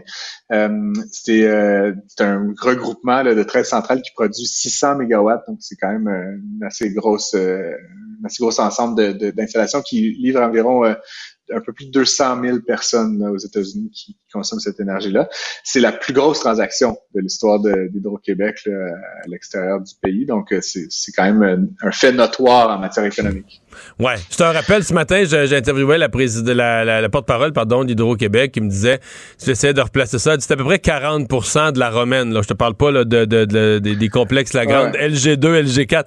C'est 40% de la romaine ça nous rappelle quand même qu'on fait du gros en matière de barrage. On fait du, on fait du gros au Québec parce que tu en achètes 13 puis c'est 40% d'un des un de nos géants. Exact. non, non, c'est ça des petites centrales, effectivement. Puis c'est des centrales, on pourrait dire, là, comme ça, un peu vétustes, Mario. Donc, euh, c'est des centrales qui ont été construites il y a 30 à 50 ans, donc qui vont devoir euh, renouveler leur permis d'exploitation, être probablement rénovés, modernisés, etc. Hydro, euh, disent, sont en très bon état. Je comprends que c'est entre les deux. C'est en très bon état pour des centrales de 30 à 50 ans qui auront besoin d'amour d'amour un peu. C'est un entre-deux. c'est ça. Euh, je suis pas je suis pas un ingénieur en électricité, Mario, mais tu sais, je peux te dire qu'une infrastructure qui a 50 ans, même si tu a donné beaucoup d'amour, à un moment donné, il faut, faut la rénover. Euh, et puis neuve, exactement. Mais ça reste, tu sais, des barrages, quelque chose qui, tu sais, si c'est bien entretenu, peut durer euh, presque éternellement. Euh, comme je l'ai dit, c'est quand même aussi une transaction qui est intéressante parce que le coût par mégawatt est intéressant par rapport aux transactions récentes. Là, on dit que c'est 2 milliards de dollars pour 600 mégawatts. Il y avait une transaction qui avait été faite il y a, en 2021 où on avait payé 310 millions pour 60. Enfin, en tout cas, si tu fais les chiffres vite vite, c'est quand même un bon coût par mégawatt de production. ça reste que c'est beaucoup d'infrastructures, comme tu dis, par rapport parce qu'on a au Québec individuel 13 unités euh, pour fabriquer cette énergie-là, mais ça reste intéressant, puis ça s'inscrit vraiment dans la stratégie d'Hydro-Québec de servir le nord-est américain ouais, mais c'est euh, ça. plus agressif en, en, exportant de l'énergie québécoise, mais aussi en, en, optimisant les infrastructures là-bas. Puis tu sais, veut, veut pas, euh, justement 13 centrales qui produisent 600 mégawatts versus nous, tu sais, qui avons comme une capacité, je pense, de mémoire de 40 terawatts, comme 40 000 je pense que c'est plus que ça c'est peut-être parce que ça. Écoute, je, retrouve le chiffre pour demain, mais euh, on a quand même un savoir-faire en production puis en distribution qu'une petite entité comme ça, qui a une centaine d'employés, ne peut pas prétendre atteindre. Euh, donc, c'est pleinement en ligne avec avec, avec la stratégie d'Hydro-Québec je, je, je ces dernières années. Je, me suis demandé, j'ai posé la question au porte-parole d'Hydro-Québec, il m'a dit non, non, c'est pas ça, mm-hmm. mais est-ce qu'on voulait mettre un pied en Nouvelle-Angleterre? Parce que là, tu sais, je veux dire, dans les, exportations payantes à venir d'Hydro-Québec, il y a tout le marché de New York, le marché de Boston. Puis tu sais, des fois, c'est, c'est niaiseux à dire, mais t'es plus complètement un joueur extérieur quand t'as un pied, tu un pied dans le pays, t'as des installations, mm. tu gères bien, tu fais bien ça, t'es T'es un partenaire dans le pays un peu. dis non, ça n'a pas rapport, on l'a acheté parce que c'est. Mais je reste avec cette idée-là que dans le grand plan d'Hydro, c'est peut-être pas fou d'être en Nouvelle-Angleterre avec des installations de production. Là.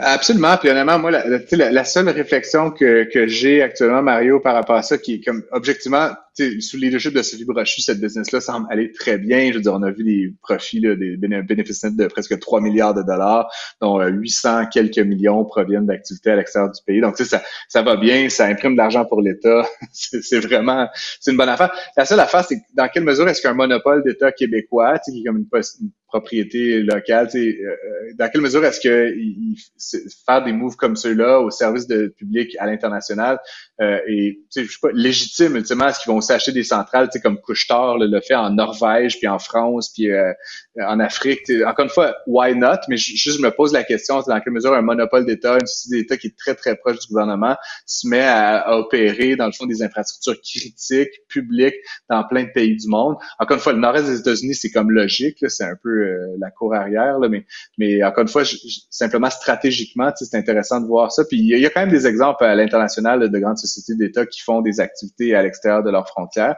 Euh, à la limite, il y a un côté de moi comme économiste qui trouve ça excitant, que Québec, euh, le, Québec, c'est son monopole d'État dans l'énergie, s'oppose en leader nord-américain de la production et de la distribution énergétique. Il y a quelque chose d'un peu le fun qui, je pense, peut nous donner un peu de fierté. Mais encore une fois, il y a toujours un peu de risque là-dedans, géopolitique. Mais notre réputation est faite quelqu'un qui connaît bien le milieu, qui a représenté Hydro-Québec, puis le savoir québécois à l'étranger, dit, mettons, dans un congrès ou un salon des affaires électriques en, Amérique du Sud, là, les gens d'Hydro-Québec, ils disent le monde s'agglutine. non, mais c'est connu que ceux, qui, ceux qui connaissent ça en Amérique du Nord, des barrages, tout ça, c'est au Québec, c'est les gens euh, d'Hydro-Québec. Euh, on parle de société d'État qui fait des affaires. Parle-moi de Post Canada. Ouais, c'est une ça, c'est ça, c'est une vraie drôle d'annonce. Évidemment, il y a plusieurs regroupements internationaux, la Poste en France, que tu connais peut-être Mario, qui se sont lancés là, ça fait plusieurs années dans une stratégie de de détails. Là, fait qu'ils livrent le courrier, là, ils ont un volet un peu express poste, comme on a ici, c'est Colissimo. Ils font, ils font du courrier et de la poste. Mais ultimement, la poste en France, donc ils se sont mis à faire justement de la, ils vendent des biens euh, dans, dans, leur succursale et faire du crédit à la consommation. Et donc, c'est ce qu'on a appris ce matin, c'est qu'officiellement, Poste Canada s'associe avec une banque, ce qui déjà euh, me fait un peu sourciller. Là, pourquoi pas? C'est pas leur capitaux propres, c'est un partnership avec la banque TD, dans le fond, qui va permettre au sein des bureaux puis du site de Post Canada de distribuer des prêts personnels aux, clients de, de, de, Post Canada. Puis ultimement, les, les postiers là, puis les agents dans les bureaux de poste vont comme un peu t'inciter à faire ça. Ils n'auront pas le droit de te recommander des produits parce qu'ils n'en ont pas les compétences ou la formation, mais en gros, ils vont devenir comme des vendeurs de Pour la TD. Ils vont avoir une commission s'ils vendent un produit TD? C'est ça qui me rend mal à l'aise, Mario. Puis tu sais, je veux dire, contrairement à Hydro, qui est vraiment dans sa dans son métier de faire de l'électricité, bon, ils font ailleurs. Là, c'est comme est-ce que le métier de la poste, c'est de me vendre, d'essayer de me faire acheter un une, PS5 ou tu sais, de refinancer mon char à, 8% Je sais pas, il y a quelque chose d'un peu malaisant là-dedans. Puis comme je te dis, s'ils avaient euh, d'une façon ou d'une autre accumulé euh, tu sais, 50 euh, milliards puis qu'ils prêtaient leurs fonds propres, mais là c'est pas ça. dans le fond, ils renvoient de la business à une institution privée. Puis en vertu de quoi? Mais juste, ça, en vertu de quoi? Mettons une société d'État s'associe avec une banque plutôt qu'une autre banque ou que les autres banques ça fait tout quoi une société d'État s'associer avec une banque? Je, pour... sais pas. Euh, faudrait que je relire la charte fondatrice de Post Canada pour comprendre les degrés de liberté qu'ils ont. Mais encore, encore une fois, si j'étais le président de Desjardins, de, de, de, Banque Royale, de Banque Nationale, je, serais comme un peu interloqué par cette décision-là. Ultimement, c'est comme si une entité de l'État venait rivaliser ma business, c'est comme autre banque, en euh, se faisant un peu le, le, pourvoyeurs de, de, de, clients qualifiés pour ça. Mais le bureau, ceci dit, ils vont... le, bureau des passeports pourrait s'associer avec la Banque Royale. Puis... ouais, c'est ça. ils, ont du temps, comme je te dis, ils ont du temps de libre, ils ont faire de l'extra un peu. En plus, peut-être qu'ils pourraient financer l'embauche de personnel additionnel avec leur commission. Mais ça pour dire, euh, Post Canada, ils, ils, vont donc faire des prêts. C'est des prêts de 1000 dollars et plus. Donc, on n'est pas dans le petit prêt. Là, on est prêt à la consommation plus important.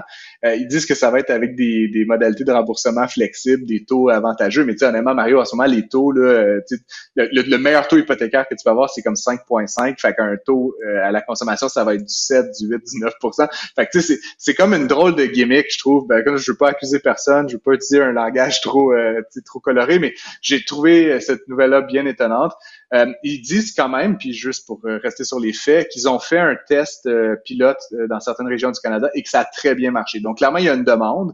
Puis on se rapproche possiblement d'un ralentissement, voire d'une récession. Donc il y a des gens qui vont être dans des difficultés financières, qui vont prendre ces prêts-là. Est-ce que ces prêts-là vont contribuer à faire de l'insolvabilité? C'est ça, comme je te dis, je suis juste comme quand j'entends des histoires de prêts à la consommation distribués dans des dans des, des tabagies. Moi, je vais te dire ce que j'aime pas. Je vais te dire ce que j'aime pas, c'est que si tu as pris ton prêt via Canada, puis que là, t'es dans le trouble, tu rembourses pas, tu peux pas faire comme la joke de François Pérusse puis dire eh, le chèque est dans le mal, là. je, peux pas, je peux pas rivaliser. Eux autres, ils, savent que c'est un mensonge, c'est pas ce Canada. fait que tu peux pas leur faire le coup. bon, euh, le nouvel indice Big Mac euh, sur l'état de l'économie?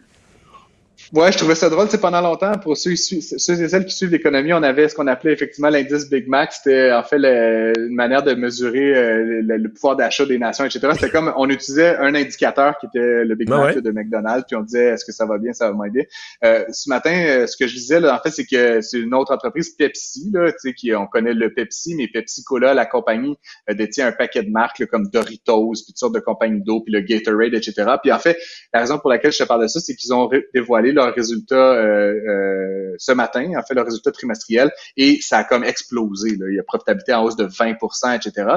Puis ce qui est intéressant pour moi, c'est que si les gens continuent à acheter, malgré l'augmentation des prix, puis malgré la contrainte, ces produits-là un peu de de base, si tu veux, c'est quand même signe que l'économie va pas si mal que ça. En tout cas, je sais pas pour toi, mais moi, Mario, si j'avais plus une scène et que j'avais perdu mon emploi, j'achèterais pas des cochonneries. Peut-être que je comprends mal la psychologie du consommateur ici, mais pour moi, c'est quand même un indicateur que tant que ces business-là... T'as payé moyen de manger, t'as moyen de manger du steak et tu manges des Doritos. Fait que tu t'achètes. pas sûr que ce soit de même, mais écoute, fait ça pour dire qu'ils ont donc non seulement fait une profitabilité record, mais en plus, ils ont rehaussé leur prédiction euh, de rentabilité d'ici la fin de l'année. Ce qui est assez intéressant aussi, euh, Mario, par rapport à cette annonce-là, c'est que le, volume de vente a diminué chez Pepsi. Ils vendent moins de canettes, de bouteilles et de Doritos, mais les prix ont augmenté tellement rapidement qu'il euh, y a eu donc cette, cette, explosion de la profitabilité. Donc, ils vendent moins d'unités à des prix plus élevés, donc ça génère du profit.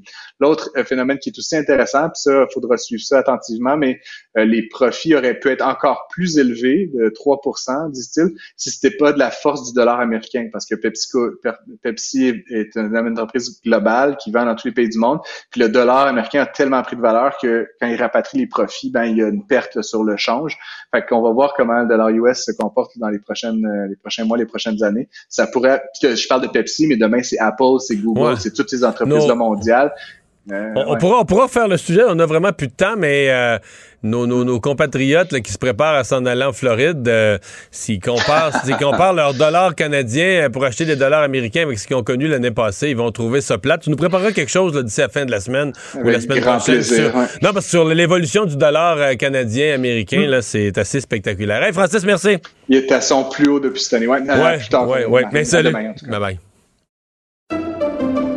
Pendant que votre attention est centrée sur vos urgences du matin, vos réunions d'affaires du midi, votre retour à la maison ou votre emploi du soir, celle de Desjardins Entreprises est centrée sur plus de 400 000 entreprises à toute heure du jour. Grâce à notre connaissance des secteurs d'activité et à notre accompagnement spécialisé, nous aidons les entrepreneurs à relever chaque défi pour qu'ils puissent rester centrés sur ce qui compte, le développement de leur entreprise. Maître vulgarisateur, il explique et communique l'inexplicable.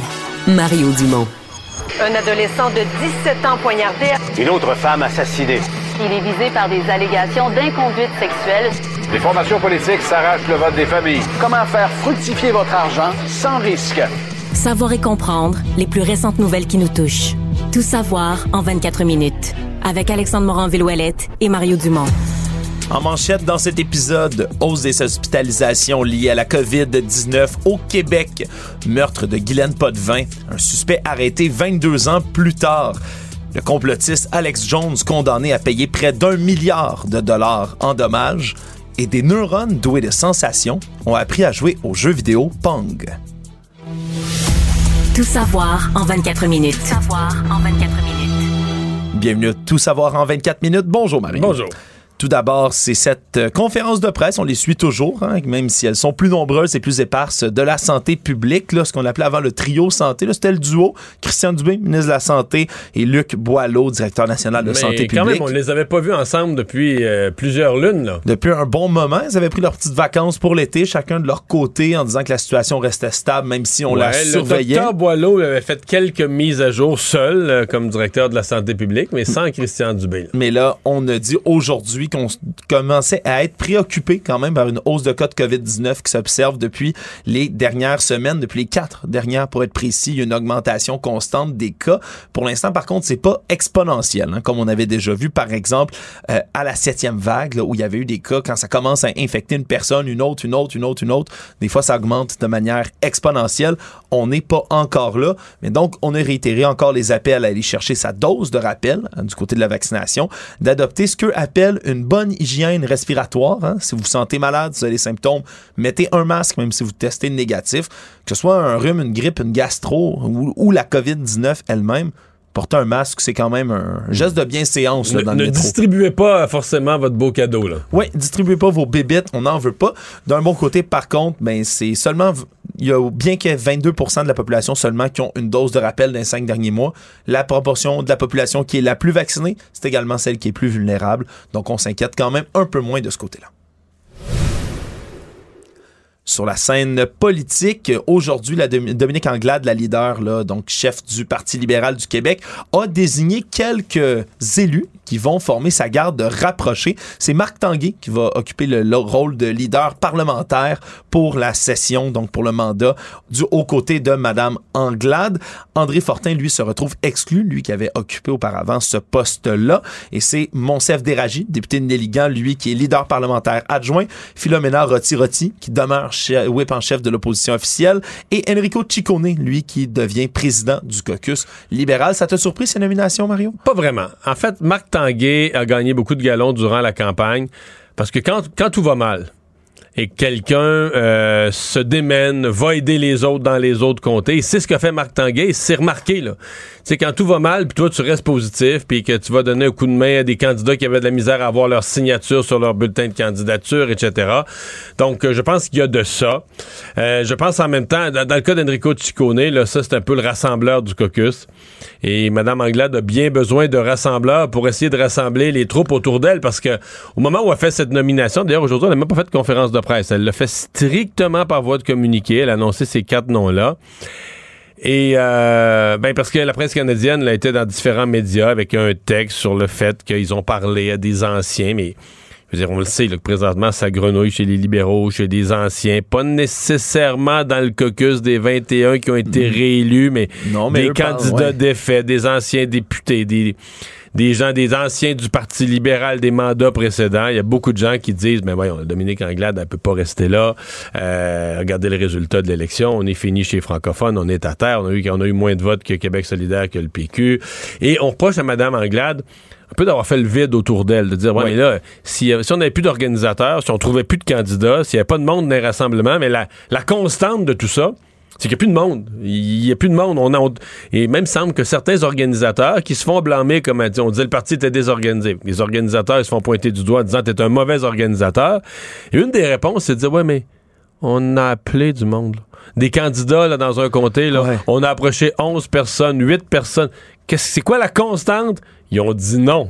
Ouais, les gens voulaient pas être Ils associés voulaient pas être associés au Parti libéral. Ils se sentaient pas interpellés par le message libéral. Ils trouvaient pas que c'était une bonne période pour être libéral. Puis à terme, ben, tout ça, on finit par mettre tout ça sur le dos de Mme Anglade. Ben, les gens voulaient pas s'associer à elle, les gens euh, voulaient pas faire partie de son équipe, elle a fait le vide autour d'elle, etc. Certains l'accusent même d'avoir délaissé, abandonné ni plus ni moins la structure des bénévoles en région. Ce qu'on se rappellera, Jean Charest appelait ça, lui, l'épine dorsale du parti. Donc ouais, mais, mais là, ça, c'est pas tout à fait. Que là, elle ramasse tout, tout, tout le blâme, mais il y a des problèmes qui étaient là avant elle. Moi, je pense que quand elle a pris le Parti libéral, euh, il en restait moins dans les régions. Les résultats avaient déjà été désastreux à l'élection d'avant. Il y avait déjà beaucoup d'associations de comtés où c'était, il y avait plus grand monde. Il y avait des noms sur une feuille, mais des gens qui étaient plus vraiment actifs. En même temps, elle, quand elle était en course à la chefferie, elle disait Je vais rebâtir le parti. Oui, puis elle parlait beaucoup des régions. Elle en a ben, beaucoup, beaucoup des régions. Puis elle, a dit, je vais rebâtir le parti, puis elle l'a pas fait. quand on est arrivé en campagne, il y avait pas, dans plusieurs régions, il n'y avait plus de parti. Oui. Savoir et comprendre. Tout savoir en 24 minutes. Dans les autres annonces politiques comme celle-là, il y a Pierre Poilièvre au fédéral qui lui aussi a dévoilé son cabinet fantôme. Et c'est tout un cabinet fantôme, Mario, hein, sur ces 118 députés.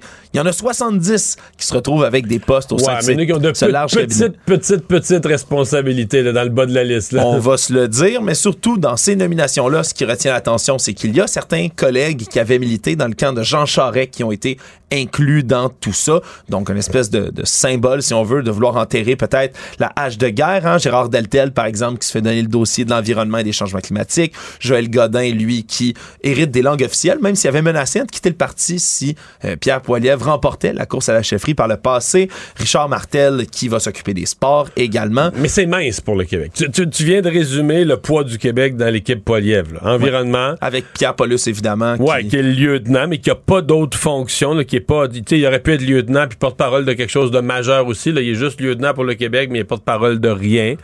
Bon, je suppose on va dire il est porte-parole des dossiers du Québec de facto.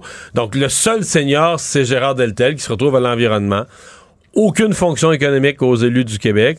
Puis les sports, les langues officielles, bon, c'est pas les langues, c'est les langues officielles, certainement un dossier important au Québec. Les, sports, à cause d'Hockey Canada à cause récemment. Canada récemment, oui.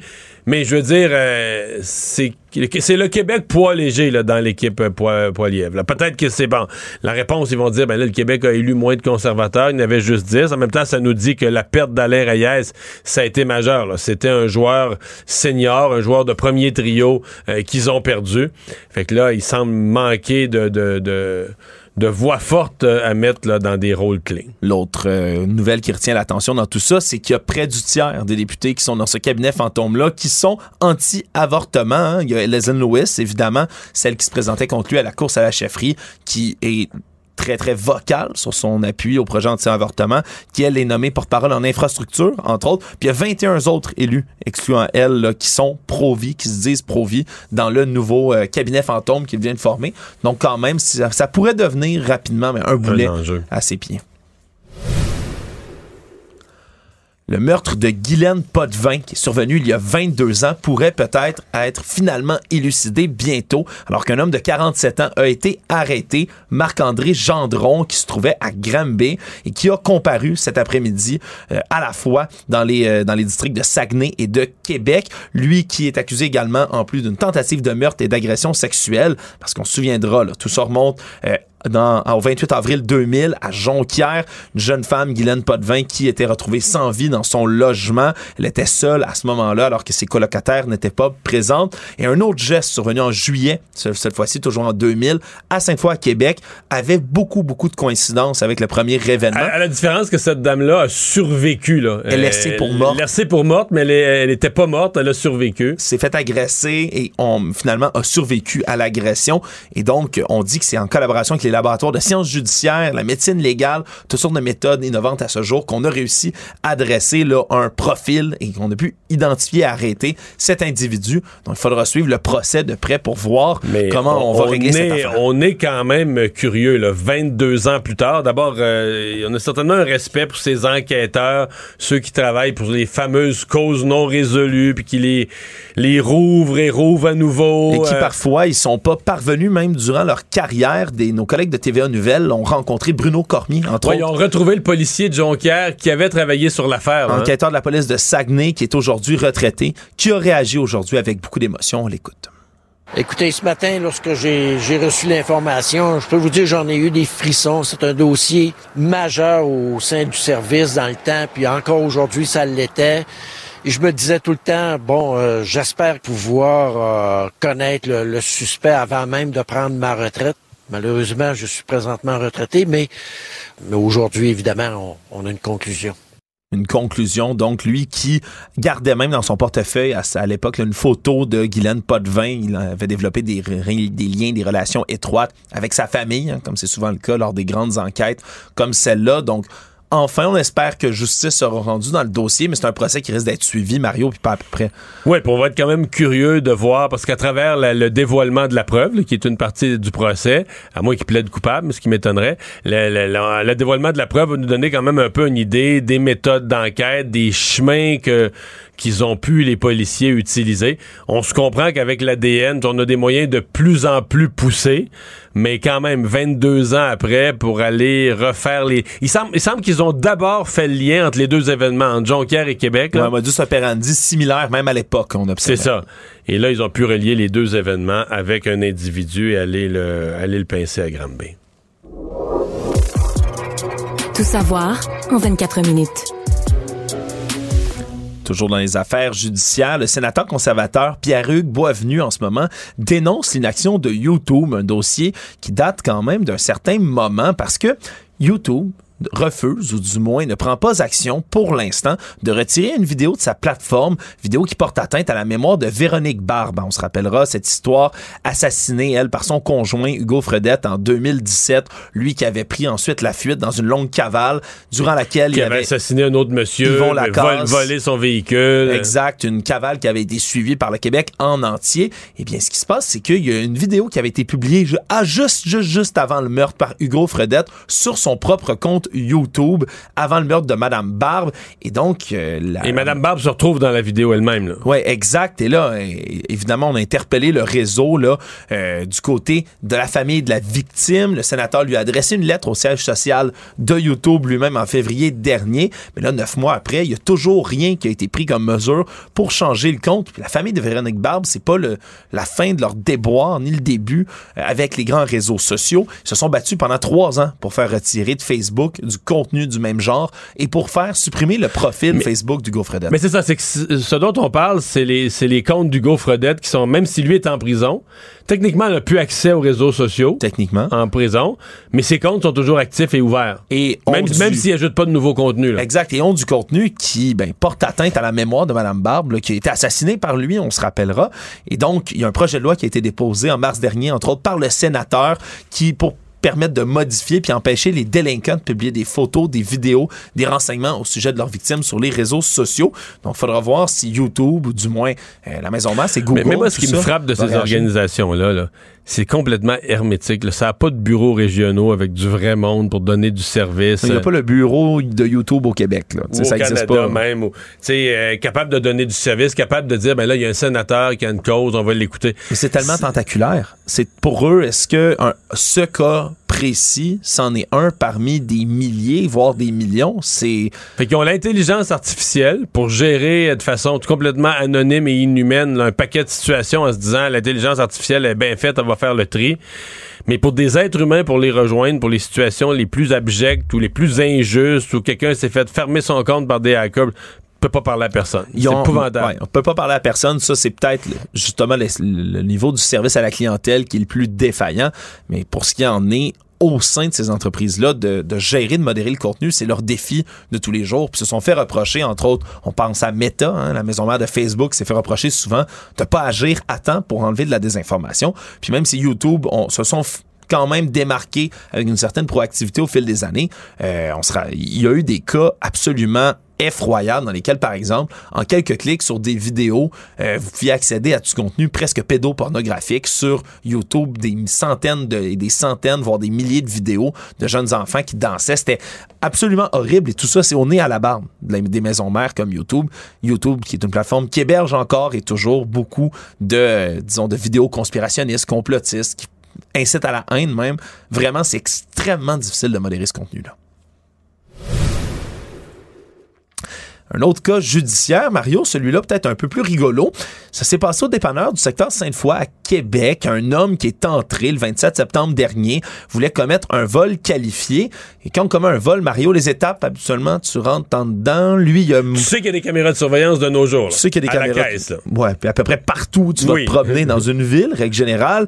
Lui est arrivé, a tendu un papier au commis, lui a adressé la parole. On voyait pas un acte de violence, mais on peut comprendre que c'était sûrement j'ai une arme, vide ta caisse, etc., etc. Le problème, c'est que le voleur a mis son masque une fois arrivé à la caisse. Il s'est promené tout le long dans le dépanneur, visage découvert, puis en arrivant vers la caisse, il dit bon, c'est le moment de passer à l'acte, a enfilé le masque. Un et masque allé- Anonymous, d'ailleurs. Ouais, un masque, ouais, euh, référence à V pour Vendetta, là, un masque de Guy Fox, l'a mis sur son visage, est arrivé à la caisse, fait son, son hold-up, son braquage comme ça, mais le problème, c'est qu'il y en Mais a sur partout la des caméra de surveillance, tu le vois très bien son visage, tu le vois mettre son masque. Exact. On le voit commettre son délit véritablement, ce qui permet d'avoir une description et on a diffusé du côté du service de police de la Ville de Québec la vidéo un peu partout, hein, ce qui fait que même sur notre plateforme de nos collègues du Journal de Montréal, par exemple, on peut voir la vidéo, un individu entre 30 et 40 ans qui s'exprime en français, est habillé en noir à ce moment-là. Donc, si vous avez des informations et vous, vous écoutez cette vidéo et voyez quelqu'un que vous reconnaissez, ben, contactez la pense que c'est quelqu'un, par exemple, qui a des études avancées en physique nucléaire? ou-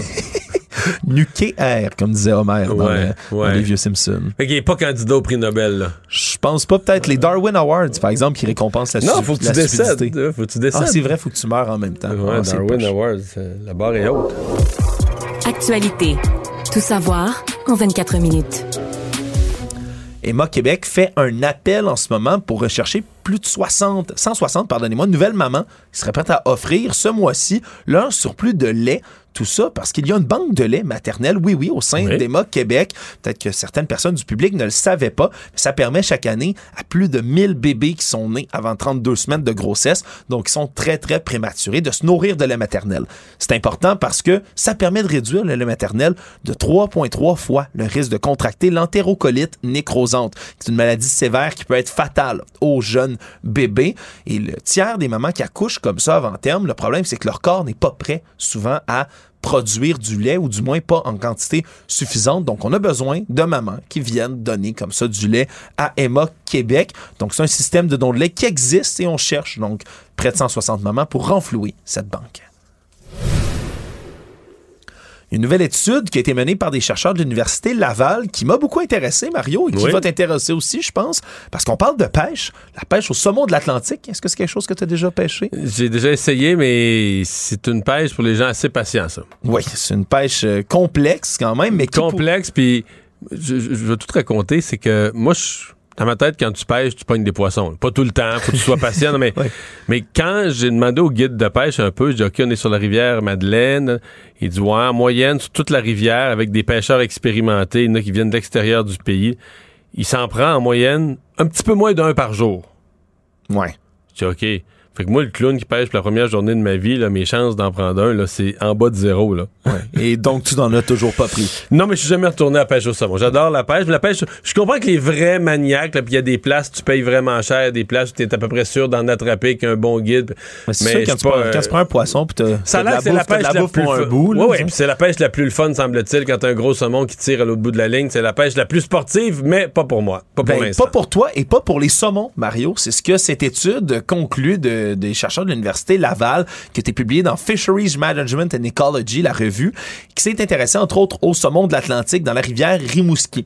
On constatait à l'été 2018, entre autres, mais que les saumons qui ont été pêchés puis remis à l'eau, donc la pêche sportive, comme on l'appelle, ben, ces saumons-là ont été 27% plus faibles pour se reproduire que les autres saumons. Parce qu'on eux, les épuise. Le pêcheur, pour les sortir de l'eau, vide leur énergie. Ça peut prendre 40 minutes. C'est ça. Tu parles d'un combat qui dure en 30, 40 minutes. C'est stressant, mais c'est aussi épuisant pour les poissons parce que les saumons, lorsqu'ils remontent des rivières comme ça, ben, ils ne s'alimentent pas depuis de- plusieurs semaines, donc c'est stressant, c'est épuisant. Ils vont devoir prendre dans leur réserve à eux d'énergie pour ben, parvenir à essayer de s'enfuir du pêcheur. Et ça, ça peut faire souffrir leur succès reproducteur. Puis c'est quand même toute une étude, Mario. C'est un grand déploiement pour être capable de mesurer Ben là. tout ça. Ils ont pris l'empreinte génétique de 475 adultes qu'ils ont capturés, donc. Et puis, un an plus tard, ils ont capturé 2500 alevins, les tout petits bébés saumons, et ils ont examiné leur ADN pour remonter jusqu'à leurs parents, voir qui partageait le matériel génétique de l'un et de l'autre. Et ils ont réussi à calculer justement que les saumons qui ont été capturés puis remis à l'eau ben, ont moins de descendants à, la hauteur de 27% de moins. Donc, euh, ça amène quand même à reconsidérer peut-être la pêche sportive. On les remet plus à l'eau. Le monde. Il y a un nouvel envoi de matériel militaire qui va être fait par le Canada aux troupes euh, ukrainiennes pour les aider dans leur résistance contre l'armée russe. Ça a été annoncé par la ministre de la Défense nationale, Anita Anand, à Bruxelles, où elle est en ce moment en Belgique. Et c'est une valeur de plus de 47 millions de dollars qui va être puisée déjà dans les stocks existants des forces armées canadiennes. On parle entre autres d'obus de 155 mm qui vont euh, être compatibles avec les obusiers qui ont déjà été envoyés, entre autres en Ukraine, des caméras spécialisées supplémentaires pour drones le Canada est très fort là-dedans, semble-t-il. On en a envoyé beaucoup de matériel de drones. Et puisque l'hiver approche, une autre force du Canada, Mario, 400 000 articles d'hiver qui vont être envoyés également. Ça, on s'y connaît. On s'y connaît. Manteaux, pantalons, bottes, gants, parkas qui proviennent d'entreprises canadiennes qui vont être envoyés sur le front en Ukraine parce que malheureusement, ça va faire bientôt, là, disons, si on franchit l'année, presque un an que le conflit va avoir perduré. Mais c'est ce qu'il faut. Je veux dire, euh, le Canada, euh, comme tous nos alliés, euh, on doit rester derrière l'Ukraine, autant nos gouvernements que l'opinion publique pour encourager nos gouvernements à le faire. c'est une une guerre dont on n'a pas le choix là, que l'issue, si, Poutine gagne celle-là, ce que ça laisse comme trace sur l'humanité, sur la démocratie, on veut pas on, veut pas de ça.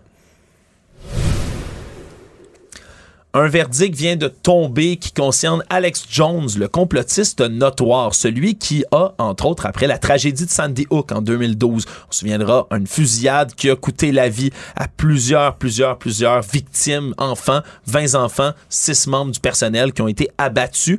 Et lui avait toujours dit qu'il s'agissait d'un complot, qu'il s'agissait d'acteurs, entre autres, qui étaient payés, que les enfants étaient pas vraiment morts, que les parents Mais ça, il a véhiculé ça dans ses médias à répétition. Depuis une décennie, ni plus ni moins depuis une décennie, ce qui a mené à une campagne de harcèlement envers des parents des familles éplorées qui ont perdu leur enfant et qui par la suite se sont fait harceler, ont reçu des menaces de mort, des gens qui se sont pointés chez eux. Tout ça parce qu'on les accusait d'être des acteurs payés par l'État profond et autres machinations pour mieux contrôler les armes à feu. Eh bien, il y avait déjà eu un premier procès au mois d'août et 49,3 millions de dollars devaient être payés par Alex Jones à une famille, entre autres.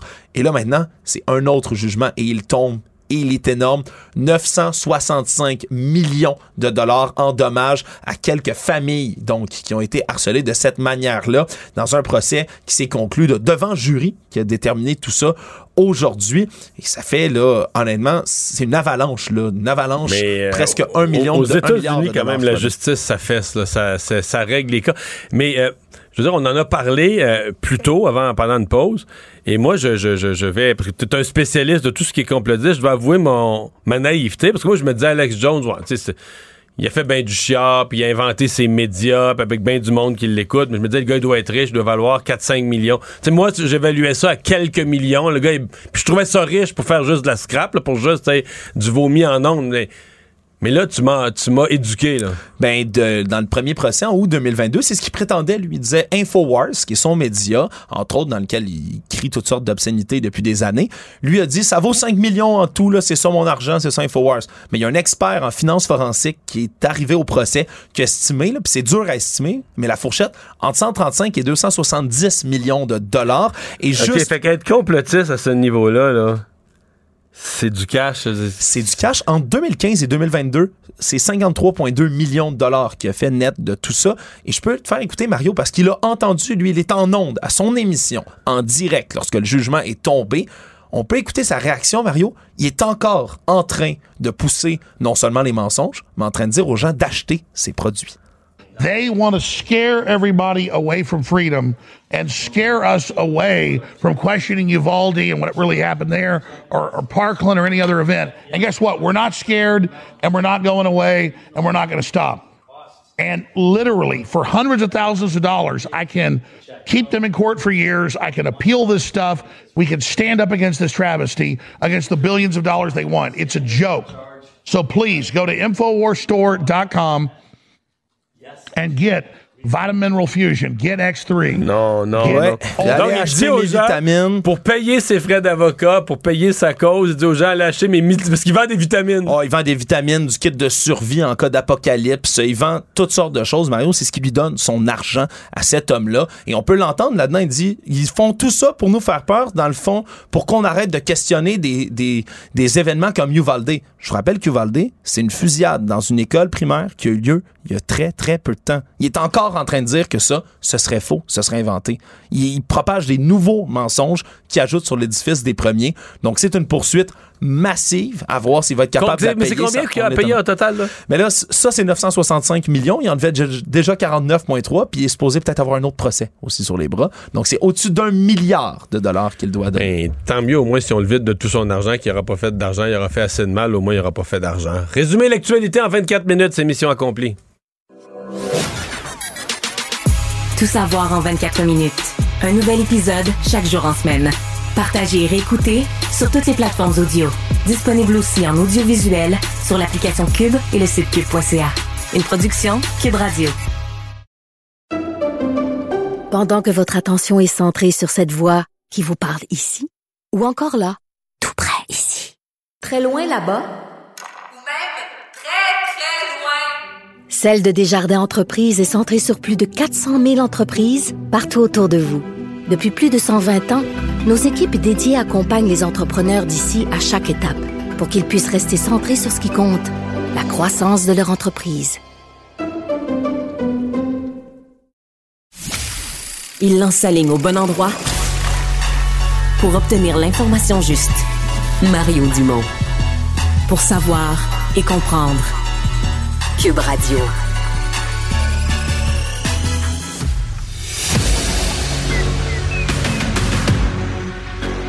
Emmanuel Latraverse. J'ai pas de problème philosophique avec ça. Mario Dumont. Est-ce que je peux me permettre une autre réflexion? La rencontre. Ça passe comme une lettre à la poste. Il se retrouve à enfoncer des portes ouvertes, là. La rencontre Latraverse. Dumont. Bonjour, Emmanuel. Bonjour. Il y a Gabriel Nadeau-Dubois qui a ajouté sa voix à celle du Parti québécois aujourd'hui, demande aussi là, euh, la reconnaissance de son, euh, de son groupe de députés comme groupe parlementaire. Euh, la pression augmente sur Mme Anglade. Est-ce que tu as l'impression qu'elle pourrait changer son fusil d'épaule? Ben, j'ai eu l'impression qu'elle a commencé à changer son fusil d'épaule. Euh, parce que dans le cadre de son reportage qui va être présenté ce soir, notre collègue Alain Laforêt a interviewé le nouveau leader parlementaire de- du Parti libéral, qui, euh, et on n'est plus dans le mode on ferme la porte à clé à double tour, là. Il dit, euh, il y aura des discussions sur la reconnaissance ou pas des groupes parlementaires. Comme leader, c'est des discussions que j'aurai avec mes vis-à-vis. Donc là, tu je vois comme on n'est pas dans le recul, mais on est dans l'entre-ouverture de la porte. Je pense objectivement, le Parti libéral a très, très bien senti qu'ils sont dans une position démocratiquement et politiquement absolument intenable. Et, euh, et c'est dans ce contexte-là qu'on commence à dire que peut-être que oui, qu'on va y penser. Mais je veux dire, ce qui, la nouvelle dans la sortie d'aujourd'hui, moi, j'ai trouvé que c'est dans l'attitude de Québec solidaire, cependant. C'est-à-dire? Parce que là, ben, tu sais, moi, j'aime ça la cohérence en la vie. Hein? Mhm. C'est pas le nombre de sièges qui justifie si tu mérites d'être reconnu ou pas, c'est le nombre de votes que tu as obtenus. Mhm. Et c'est sur la base de ça que s'appuie QS pour dire qu'ils doivent être reconnus comme groupe parlementaire. C'est qu'ils ont eu plus de votes que le Parti libéral. Alors, c'est le nombre de votes qui compte, qui est le barème. Mais quand ils se retournent et se comparent, eux, avec le PQ, Ah ben là, ah ben là, on n'est pas sûr qu'on veut les reconnaître comme un groupe parlementaire aux autres, par exemple, parce qu'ils ont juste trois députés. Ben là, minute papillon, là. C'est les députés ou c'est le nombre de votes que tu as reçus? Parce que j'ai quand même re- regardé, c'est.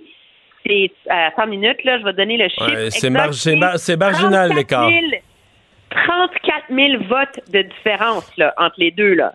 Alors là, tu vas me dire que toi, tu bénéficies de tous les problèmes de notre euh, mode de scrutin que tu dénonces parce qu'il est inéquitable, mais que ça, ça justifie que toi, tu sois reconnu comme groupe parlementaire, mais que le- les mêmes problèmes dont PQ fait les frais Ah ben non, mais eux autres, mais on va leur donner les moyens de faire leur travail. Genre, on va leur donner de la scrap, tu sais. Genre un petit recherchiste un petit bout de un petit bout de pupitre sur le coin du comptoir, là. Trouve ça assez particulier. Je vais t'avouer, là, ça m'a surpris. Ouais. Ouais. Mais c'est ça c'est même c'est tellement incohérent que c'est même surprenant que quelqu'un d'habituellement habile comme Gabriel Nadeau-Dubois se soit placé dans le même dans la même entrevue dans une position aussi fragile pour dire quand je regarde quand je regarde à, quand je regarde à ma droite, euh, je vois le Parti libéral, puis voici quels critères j'applique pour ma comparaison avec lui. Puis je me revire à ma gauche, je vois le PQ, puis là, ben voici le genre de d'autres, de, critères différents que j'appliquerais. Ça tient tellement pas la route que ça ressemble pas à Gabriel Nadeau-Dubois de ne pas l'avoir vu d'avance, là. Ben, ça démontre comment, dans tout ça, chacun n'en tient qu'à ses intérêts, là. Je ah, ben moi qui pensais que chacun, chacun je pensais que chacun avait à cœur le, bien de la démocratie dans son ensemble. Ben, c'est ce qu'ils disent tous. c'est la salade qu'ils nous vendent collectivement depuis une semaine, là. Alors, j'ai hâte de voir comment ça va tourner, mais je pense qu'on peut rassurer les gens. Il y aura négociation. Hmm. Donc, si chaque parti tire la couverte de son bord et n'a pas une vraie, un vrai attachement pour la démocratie, c'est-à-dire que c'est nous qui sommes les vrais gardiens de la démocratie? Bien sûr. Ah, c'est les citoyens qui sont les vrais gardiens de la démocratie. Ah, non, mais c'est vrai, si, les gens ne s'y intéressent pas, je vais te faire un, parallèle. On était à la joute tout à l'heure, puis on parlait du restaurant à Québec, là, qui a juste des serveurs en anglais, sous prétexte que la pénurie de main-d'œuvre, puis la pénurie de main-d'œuvre a le dos large. Puis à un moment donné, je, je faisais la réflexion si les Québécois sont insultés par le fait qu'un serveur dans un restaurant ne parle pas français, il y a une solution très simple. Hein. Tu n'es pas obligé d'aller dans ce restaurant-là dans la vie. Les gens ont juste à arrêter de magasiner dans des commerces où on fait juste les servir en anglais. C'est pas comme s'il manque de restaurants, c'est pas comme s'il manque de magasins. Alors, à un moment donné, il faut être conséquent. Si la langue française nous tient à cœur, ben qu'on qu'on agisse en fonction de ça. C'est la même chose pour la démocratie. Si les gens ça leur tient à cœur de préserver la valeur de leur représentation démocratique, ben, il faut qu'ils le fassent savoir à leurs élus et qu'ils votent en conséquence. Emmanuel, merci. À demain. Au revoir.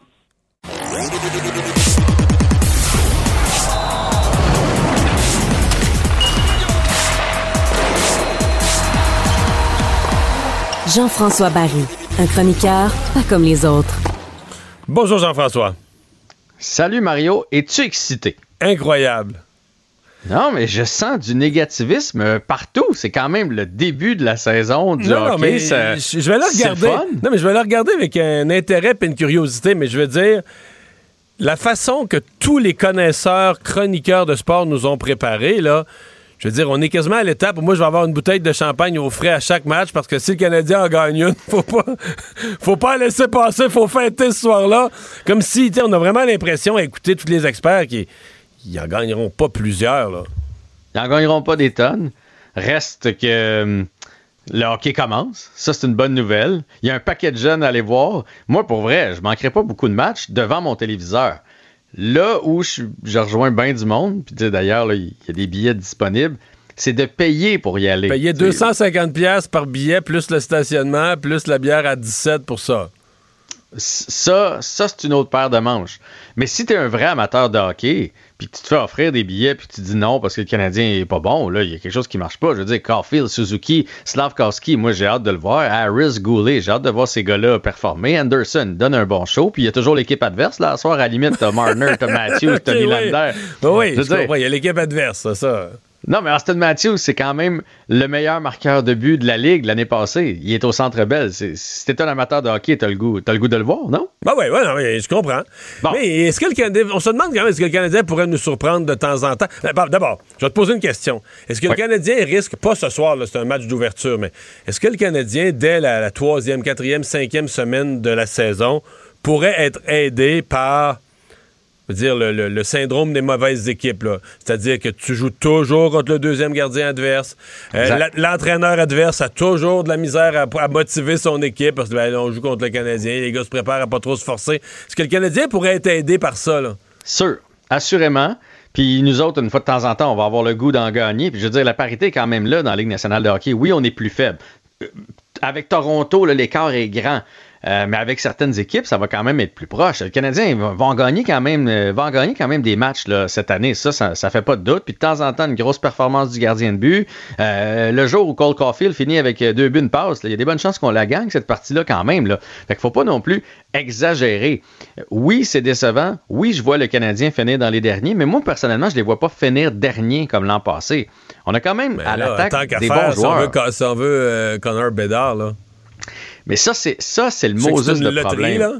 Mais ça se peut qu'on finisse juste en haut parce que d'autres mauvaises équipes, il y en a, le Chicago, Seattle, Arizona, les Wings, les Sabres. Je veux dire, c'est pas. Euh, c'est pas, pas gagné, les autres non plus. Fait que la, compétition est féroce. La compétition est féroce pour finir dernier. Là. Oui, mais ça se peut que, comme ce soir, ça se peut qu'on se fasse déclasser parce que les Maple Leafs, ça fait partie des cinq meilleures équipes de la Ligue mais contre d'autres équipes, on ne sera pas déclassé. Est-ce qu'il va nous manquer le petit quelque chose pour aller chercher la victoire? Probablement. Souvent. Ça va nous faire suer. Est-ce qu'on se prépare à accorder beaucoup de buts? Je pense que oui, là. Oui, mais en même temps, pour vrai, mettons que tu vas au Centre Bell, tu perds 6-4. C'est mieux, mieux que perdre 1-0. Puis mais... le Canadien a eu 16 lancés, ça m'est déjà arrivé. Je pense qu'ils ont perdu 1-0 contre, euh, contre le Wild, puis il y avait, eu, il y avait en bas de 20 lancés. Ça, tu dis, là, j'ai perdu mon argent, pas à peu près. Ouais, un match défensif de 2-1 contre les Islanders avec 21 lancés d'un côté, 16 de l'autre. Tu sais, là, cette année, ça va être ouvert. Il va y avoir des buts des deux côtés. Ça va être, ça va être excitant euh, à regarder. Fait que là, ce soir, Tavares est là du côté des Maple Leafs, finalement. C'est question d'en ajouter, question d'en ajouter une couche. Il euh, n'y a aucun changement, dans malheureusement, dans l'alignement du Canadien. Donc, les trios restent les mêmes. Et on, a, on espérait Madison, peut-être, pouvait jouer, puis finalement, Madison euh, ne sera pas là. Alors, euh, ça sera pas facile pour le Canadien. Tu sais que le Canadien a perdu ses quatre derniers matchs d'ouverture contre les Maple Leafs. Et c'est huit matchs pré-saison. Et c'est huit matchs pré-saison. Tu t'es risqué à des, des, quoi, des, des objectifs de nombre de points pour quelques gros noms du Canadien? Oui, oui, oui. Je voulais qu'on discute de ça ensemble. Est-ce que tu penses que Suzuki, parce qu'il va falloir se rattacher à ça, aux histoires, euh, tu sais, comme Arbor Checkai, puis tout ça, les histoires qu'il va avoir derrière la saison du Canadien, pas juste le résultat. Donc, est-ce que tu penses que Nick Suzuki peut aller chercher 70 points cette année? Oui. Ce qui serait une belle progression pour lui. Je pense que Moi oui. aussi. Je pense Moi que aussi, oui. je pense ça. Je pense ça. 61 l'année passée. Euh, et moins avant l'arrivée de Martin Saint-Louis. Euh, ouais, c'est ça, de Martin Saint-Louis derrière le banc. Aussitôt qu'il a retrouvé Caulfield et tout ça, là, il y en a marqué encore moi, je pense plus. 70, euh, j'y crois. Puis il va jouer. Avec Saint-Louis, il va jouer. Puis le Canadien va pas essayer de gagner 3-2. Donc, il va avoir plus de buts. Plus de buts veut dire plus d'assistance et tout ça pour Suzuki. Parfait. Est-ce que Cole Caulfield peut aller chercher 35 filets? Eh, bah, bah, et 35 buts, ça fait combien d'années qu'on n'a pas vu ça à Montréal? Ça, ça remonte ça à Kovaliev? Je sais plus. euh, Ben, même pas, je pense. Kovalev 35 a-tu fait buts. 35 buts? Peut-être. Peut-être. Mais ça fait longtemps. Mais l'année passée, 23 pour Caulfield. Dans une demi-saison, là. Il était. il- Avant l'arrivée de Saint-Louis, il jouait pas, là. C'est ça l'affaire. Il y avait deux buts ou un but avant l'arrivée de Saint-Louis. Sauf qu'il en a fait, euh, écoute, il a produit, à l'arrivée de Saint-Louis, il a produit, de- je sais pas, 35 buts, c'est 28? 30, Ok, ça il serait un passe- exploit? selon, selon 30? toi, il passe pas les 30 buts. Moi, je pense qu'il passe les 30 buts. Ok. 35, euh, ça, serait, ça serait hot. Slavkovski, une 30 recrue, il en fait combien de Oh! points, lui? Oh, ça. Moi, je pense qu'il peut aller chercher entre 30 et 35 points. T'as l'air sceptique. Non, non, non, non, mais j'y crois, Slavkovski. Moi aussi, puis je pense que lui, il va juste Mais je pense, je pense que dans la deuxième moitié de saison, c'est ça. Moi, je te dis que s'il fait 40 points, là, c'est c'est 12 dans la première moitié de la saison, puis 28 dans la deuxième moitié. C'est mon feeling. Je suis à la même place, même place que toi. Puis Dak? Kirby Dak. Est-ce qu'on va être déçu? Est-ce que c'est un bon coup ou pas? Euh, moi, je pense qu'on va être mitigé dans son cas. Il va rester 50-50. Il ne nous montrera pas euh, le talent qu'on aimerait voir. C'est mon, mon impression, mais ça va être un bon joueur dans les deux sens de la patinoire. OK. Ben, on va surveiller ça. euh, Dès, ça s'est présenté à TVA Sport dès 19h ce soir. Match d'ouverture du Canadien. Merci, à demain. On va être là. Oui, salut. À demain. Pendant que votre attention est centrée sur cette voix qui vous parle ici, ou encore là, très loin là-bas, Celle de Desjardins Entreprises est centrée sur plus de 400 000 entreprises partout autour de vous. Depuis plus de 120 ans, nos équipes dédiées accompagnent les entrepreneurs d'ici à chaque étape pour qu'ils puissent rester centrés sur ce qui compte, la croissance de leur entreprise.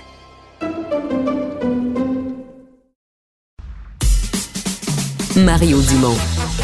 Probablement capable de vous battre à n'importe quel jeu de société tout en débattant des enjeux de société. Cube Radio. Cube Radio. En direct à LCN. Mario, Emmanuel, je vous salue. Bonjour. Alors, on va commencer avec le chef conservateur, Pierre Poilièvre, qui a présenté son cabinet fantôme aujourd'hui. On, peut penser, Emmanuel, qu'il a enterré l'âge de guerre avec euh, certains élus qui lui ont tourné le dos pendant la course? Oui, il a coché toutes les cases qu'il fallait euh, cocher, c'est certain. Ses deux anciens adversaires, Scott Aitchison et Leslie Lewis, de l'aile socialement conservatrice pro-vie, ont chacun trouvé une place au sein, euh, au sein du cabinet fantôme. Puis surtout, le Québec, qui était majoritairement contre lui, il a aussi trouvé une place. Donc, il y a mhm. déjà Pierre Paulus, qui est son lieutenant. Maintenant, il y a cinq députés québécois sur, sur, les neuf autres qui restent, qui entrent dans ce sein des saints qui est très élargi, on s'entend. Moi, ce que je trouve intéressant et très stratégique, c'est de la décision de nommer euh, Gérard Deltel euh, comme porte-parole en environnement. C'est une prise de conscience que c'est le talon d'Achille le plus grave du Parti conservateur au Québec. Ça donne donc une façon de donner la réplique euh, au discours environnementaliste dominant du Québec avec un très bon communicateur et quelqu'un surtout qui saura ouvrir les portes et bâtir un dialogue avec le gouvernement Legault sur toute la question euh, du développement énergétique du Québec, parce que dans leur logique, c'est aussi ça, les barrages, tout le reste. On ne peut pas reprocher à M. Poiliev d'être vraiment vindicatif. Le même Dominique mm. Vien, l'ancienne coprésidente de la campagne de M. Charret, est inclus là-dedans. Mm-hmm. Moi, je pense que ce qui est notoire, puis il faut le mentionner, c'est qu'on n'a plus l'image d'un vieux parti conservateur où c'est tous des quinquagénaires aux cheveux gris. Là. Euh, c'est plus ça. Son porte-parole en finance est issu de la communauté sikh. Sa leader adjointe est homosexuelle. Donc, il y a vraiment un gros mm. effort là, pour moderniser aussi l'image de son parti. Oui, un arc-en-ciel de talent, Mario. Ça te dit quoi, toi? Ben, je suis un peu moins positif. J'ai trouvé que le Québec était pas pesant, mm. sincèrement. Dans les mm. c'est vrai qu'il y en a plusieurs qui ont des responsabilités, mais aucune responsabilité économique vraiment. Dans les grosses responsabilités, il n'y a pas de Québécois, sauf l'environnement. C'est vraiment Gérard Deltel qui devient le, joueur principal. Euh, mais tu sais, quand tu regardes les fonctions importantes, les, grands, grands, grands dossiers, je dis le Québec pèse mm. pas lourd. Ça m'a donné aussi l'impression que le départ d'Alain Reyes, qui était quand même un, un, parlementaire efficace, qui était un joueur efficace, mais ça a fait un trou dans l'équipe qu'on n'a pas vraiment complètement réussi à remplacer. Donc, M. Poliev, euh, qui doit se reconnecter sur le Québec, va être au Québec demain et après-demain. Donc, on va voir quel genre de message il va avoir à passer aux, Québécois. Ouais. Qu'est-ce qu'on peut attendre, Emmanuel, de cette visite-là, d'ailleurs? Bien, je pense que le but premier de cette visite, c'est de commencer. Moi, je ne parle pas de réparer des pots cassés. Je pense vraiment qu'il s'agit pour M. Euh, Poiliev de se connecter au réseau d'influence au Québec. C'est assez intéressant. Il y a une mm. partie de la visite qui est venue de l'idée qui avait dit aux députés québécois s'il y a des trucs, des événements dans vos régions, dites-moi-le. Ça sera un prétexte pour que j'y aille. Puis c'est pas pour rien qu'il a choisi euh, d'aller participer euh, au sommet sur les PME dans le comté de Bernard euh, Généreux. Pourquoi? Parce qu'il est bien conscient que qui va être là? Des gens de la Caisse de dépôt, des gens du Mouvement des Jardins, des gens peut-être même que M. Fitzgibbon sera là. Donc, il commence à essayer de saisir le pouls des décideurs québécois en région et un peu partout. OK. On, se déplace à Québec. Après le, PQ, là, c'est au tour de Québec solidaire de, faire euh, pression sur les libéraux pour obtenir cette, reconnaissance euh, essentielle comme groupe parlementaire. On a entendu le nouveau leader parlementaire, Marc Tanguay, là, Emmanuel. Est-ce qu'on on sent une ouverture nouvelle? En tout cas, on a débarré la porte, on l'a entrouverte, tu sais. Euh, un autre virement dans les prises de position mm-hmm. du Parti libéral du Québec, je pense objectivement que une prise de conscience que la position du PLQ est complètement intenable. Elle ne peut pas refuser de euh, reconnaître euh, comme euh, groupe parlementaire des partis politiques qui ont reçu plus de votes que le Parti libéral. Hmm. Donc, on a envoyé M. Tanguay en bon leader parlementaire commencer à marcher sur la peinture aujourd'hui hmm. en vue euh, d'un compromis qui finira par être négocié, mais qui est loin d'être négocié, quand là maintenant, c'est au tour de Québec solidaire de tirer sur la couverte contre le Parti québécois. Parlons de Mme Anglade, Mario. Si on lit ce texte de la presse canadienne euh, aujourd'hui, ça va plutôt mal par en arrière, ça grenouille et ça se questionne. Ben, c'est évident que ça grenouille. On peut pas, peut pas se montrer surpris. Là. dire, le Parti libéral est un parti de mm. pouvoir, euh, une chef qui a perdu l'élection avec un, moins de votes que le PQ et Québec solidaire. On peut pas penser qu'il y aurait pas un peu de brasse camarade chez les libéraux.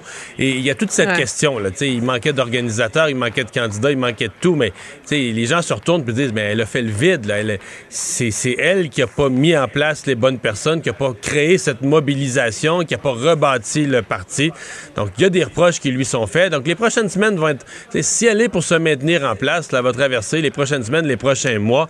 Elle va traverser des moments difficiles, puis des coups de téléphone dans son dos. Il faut qu'elle se prépare à ça. Là. Ouais. Il va falloir qu'elle survive vos votes de confiance aussi d'ici un an. Enfin, merci infiniment, vous deux. Au revoir. Au revoir. Au revoir. Alors, merci à vous d'avoir euh, été là. On se donne rendez-vous demain pour une autre émission. 15h30, c'est Antoine Robitaille qui s'en vient. Cube Radio.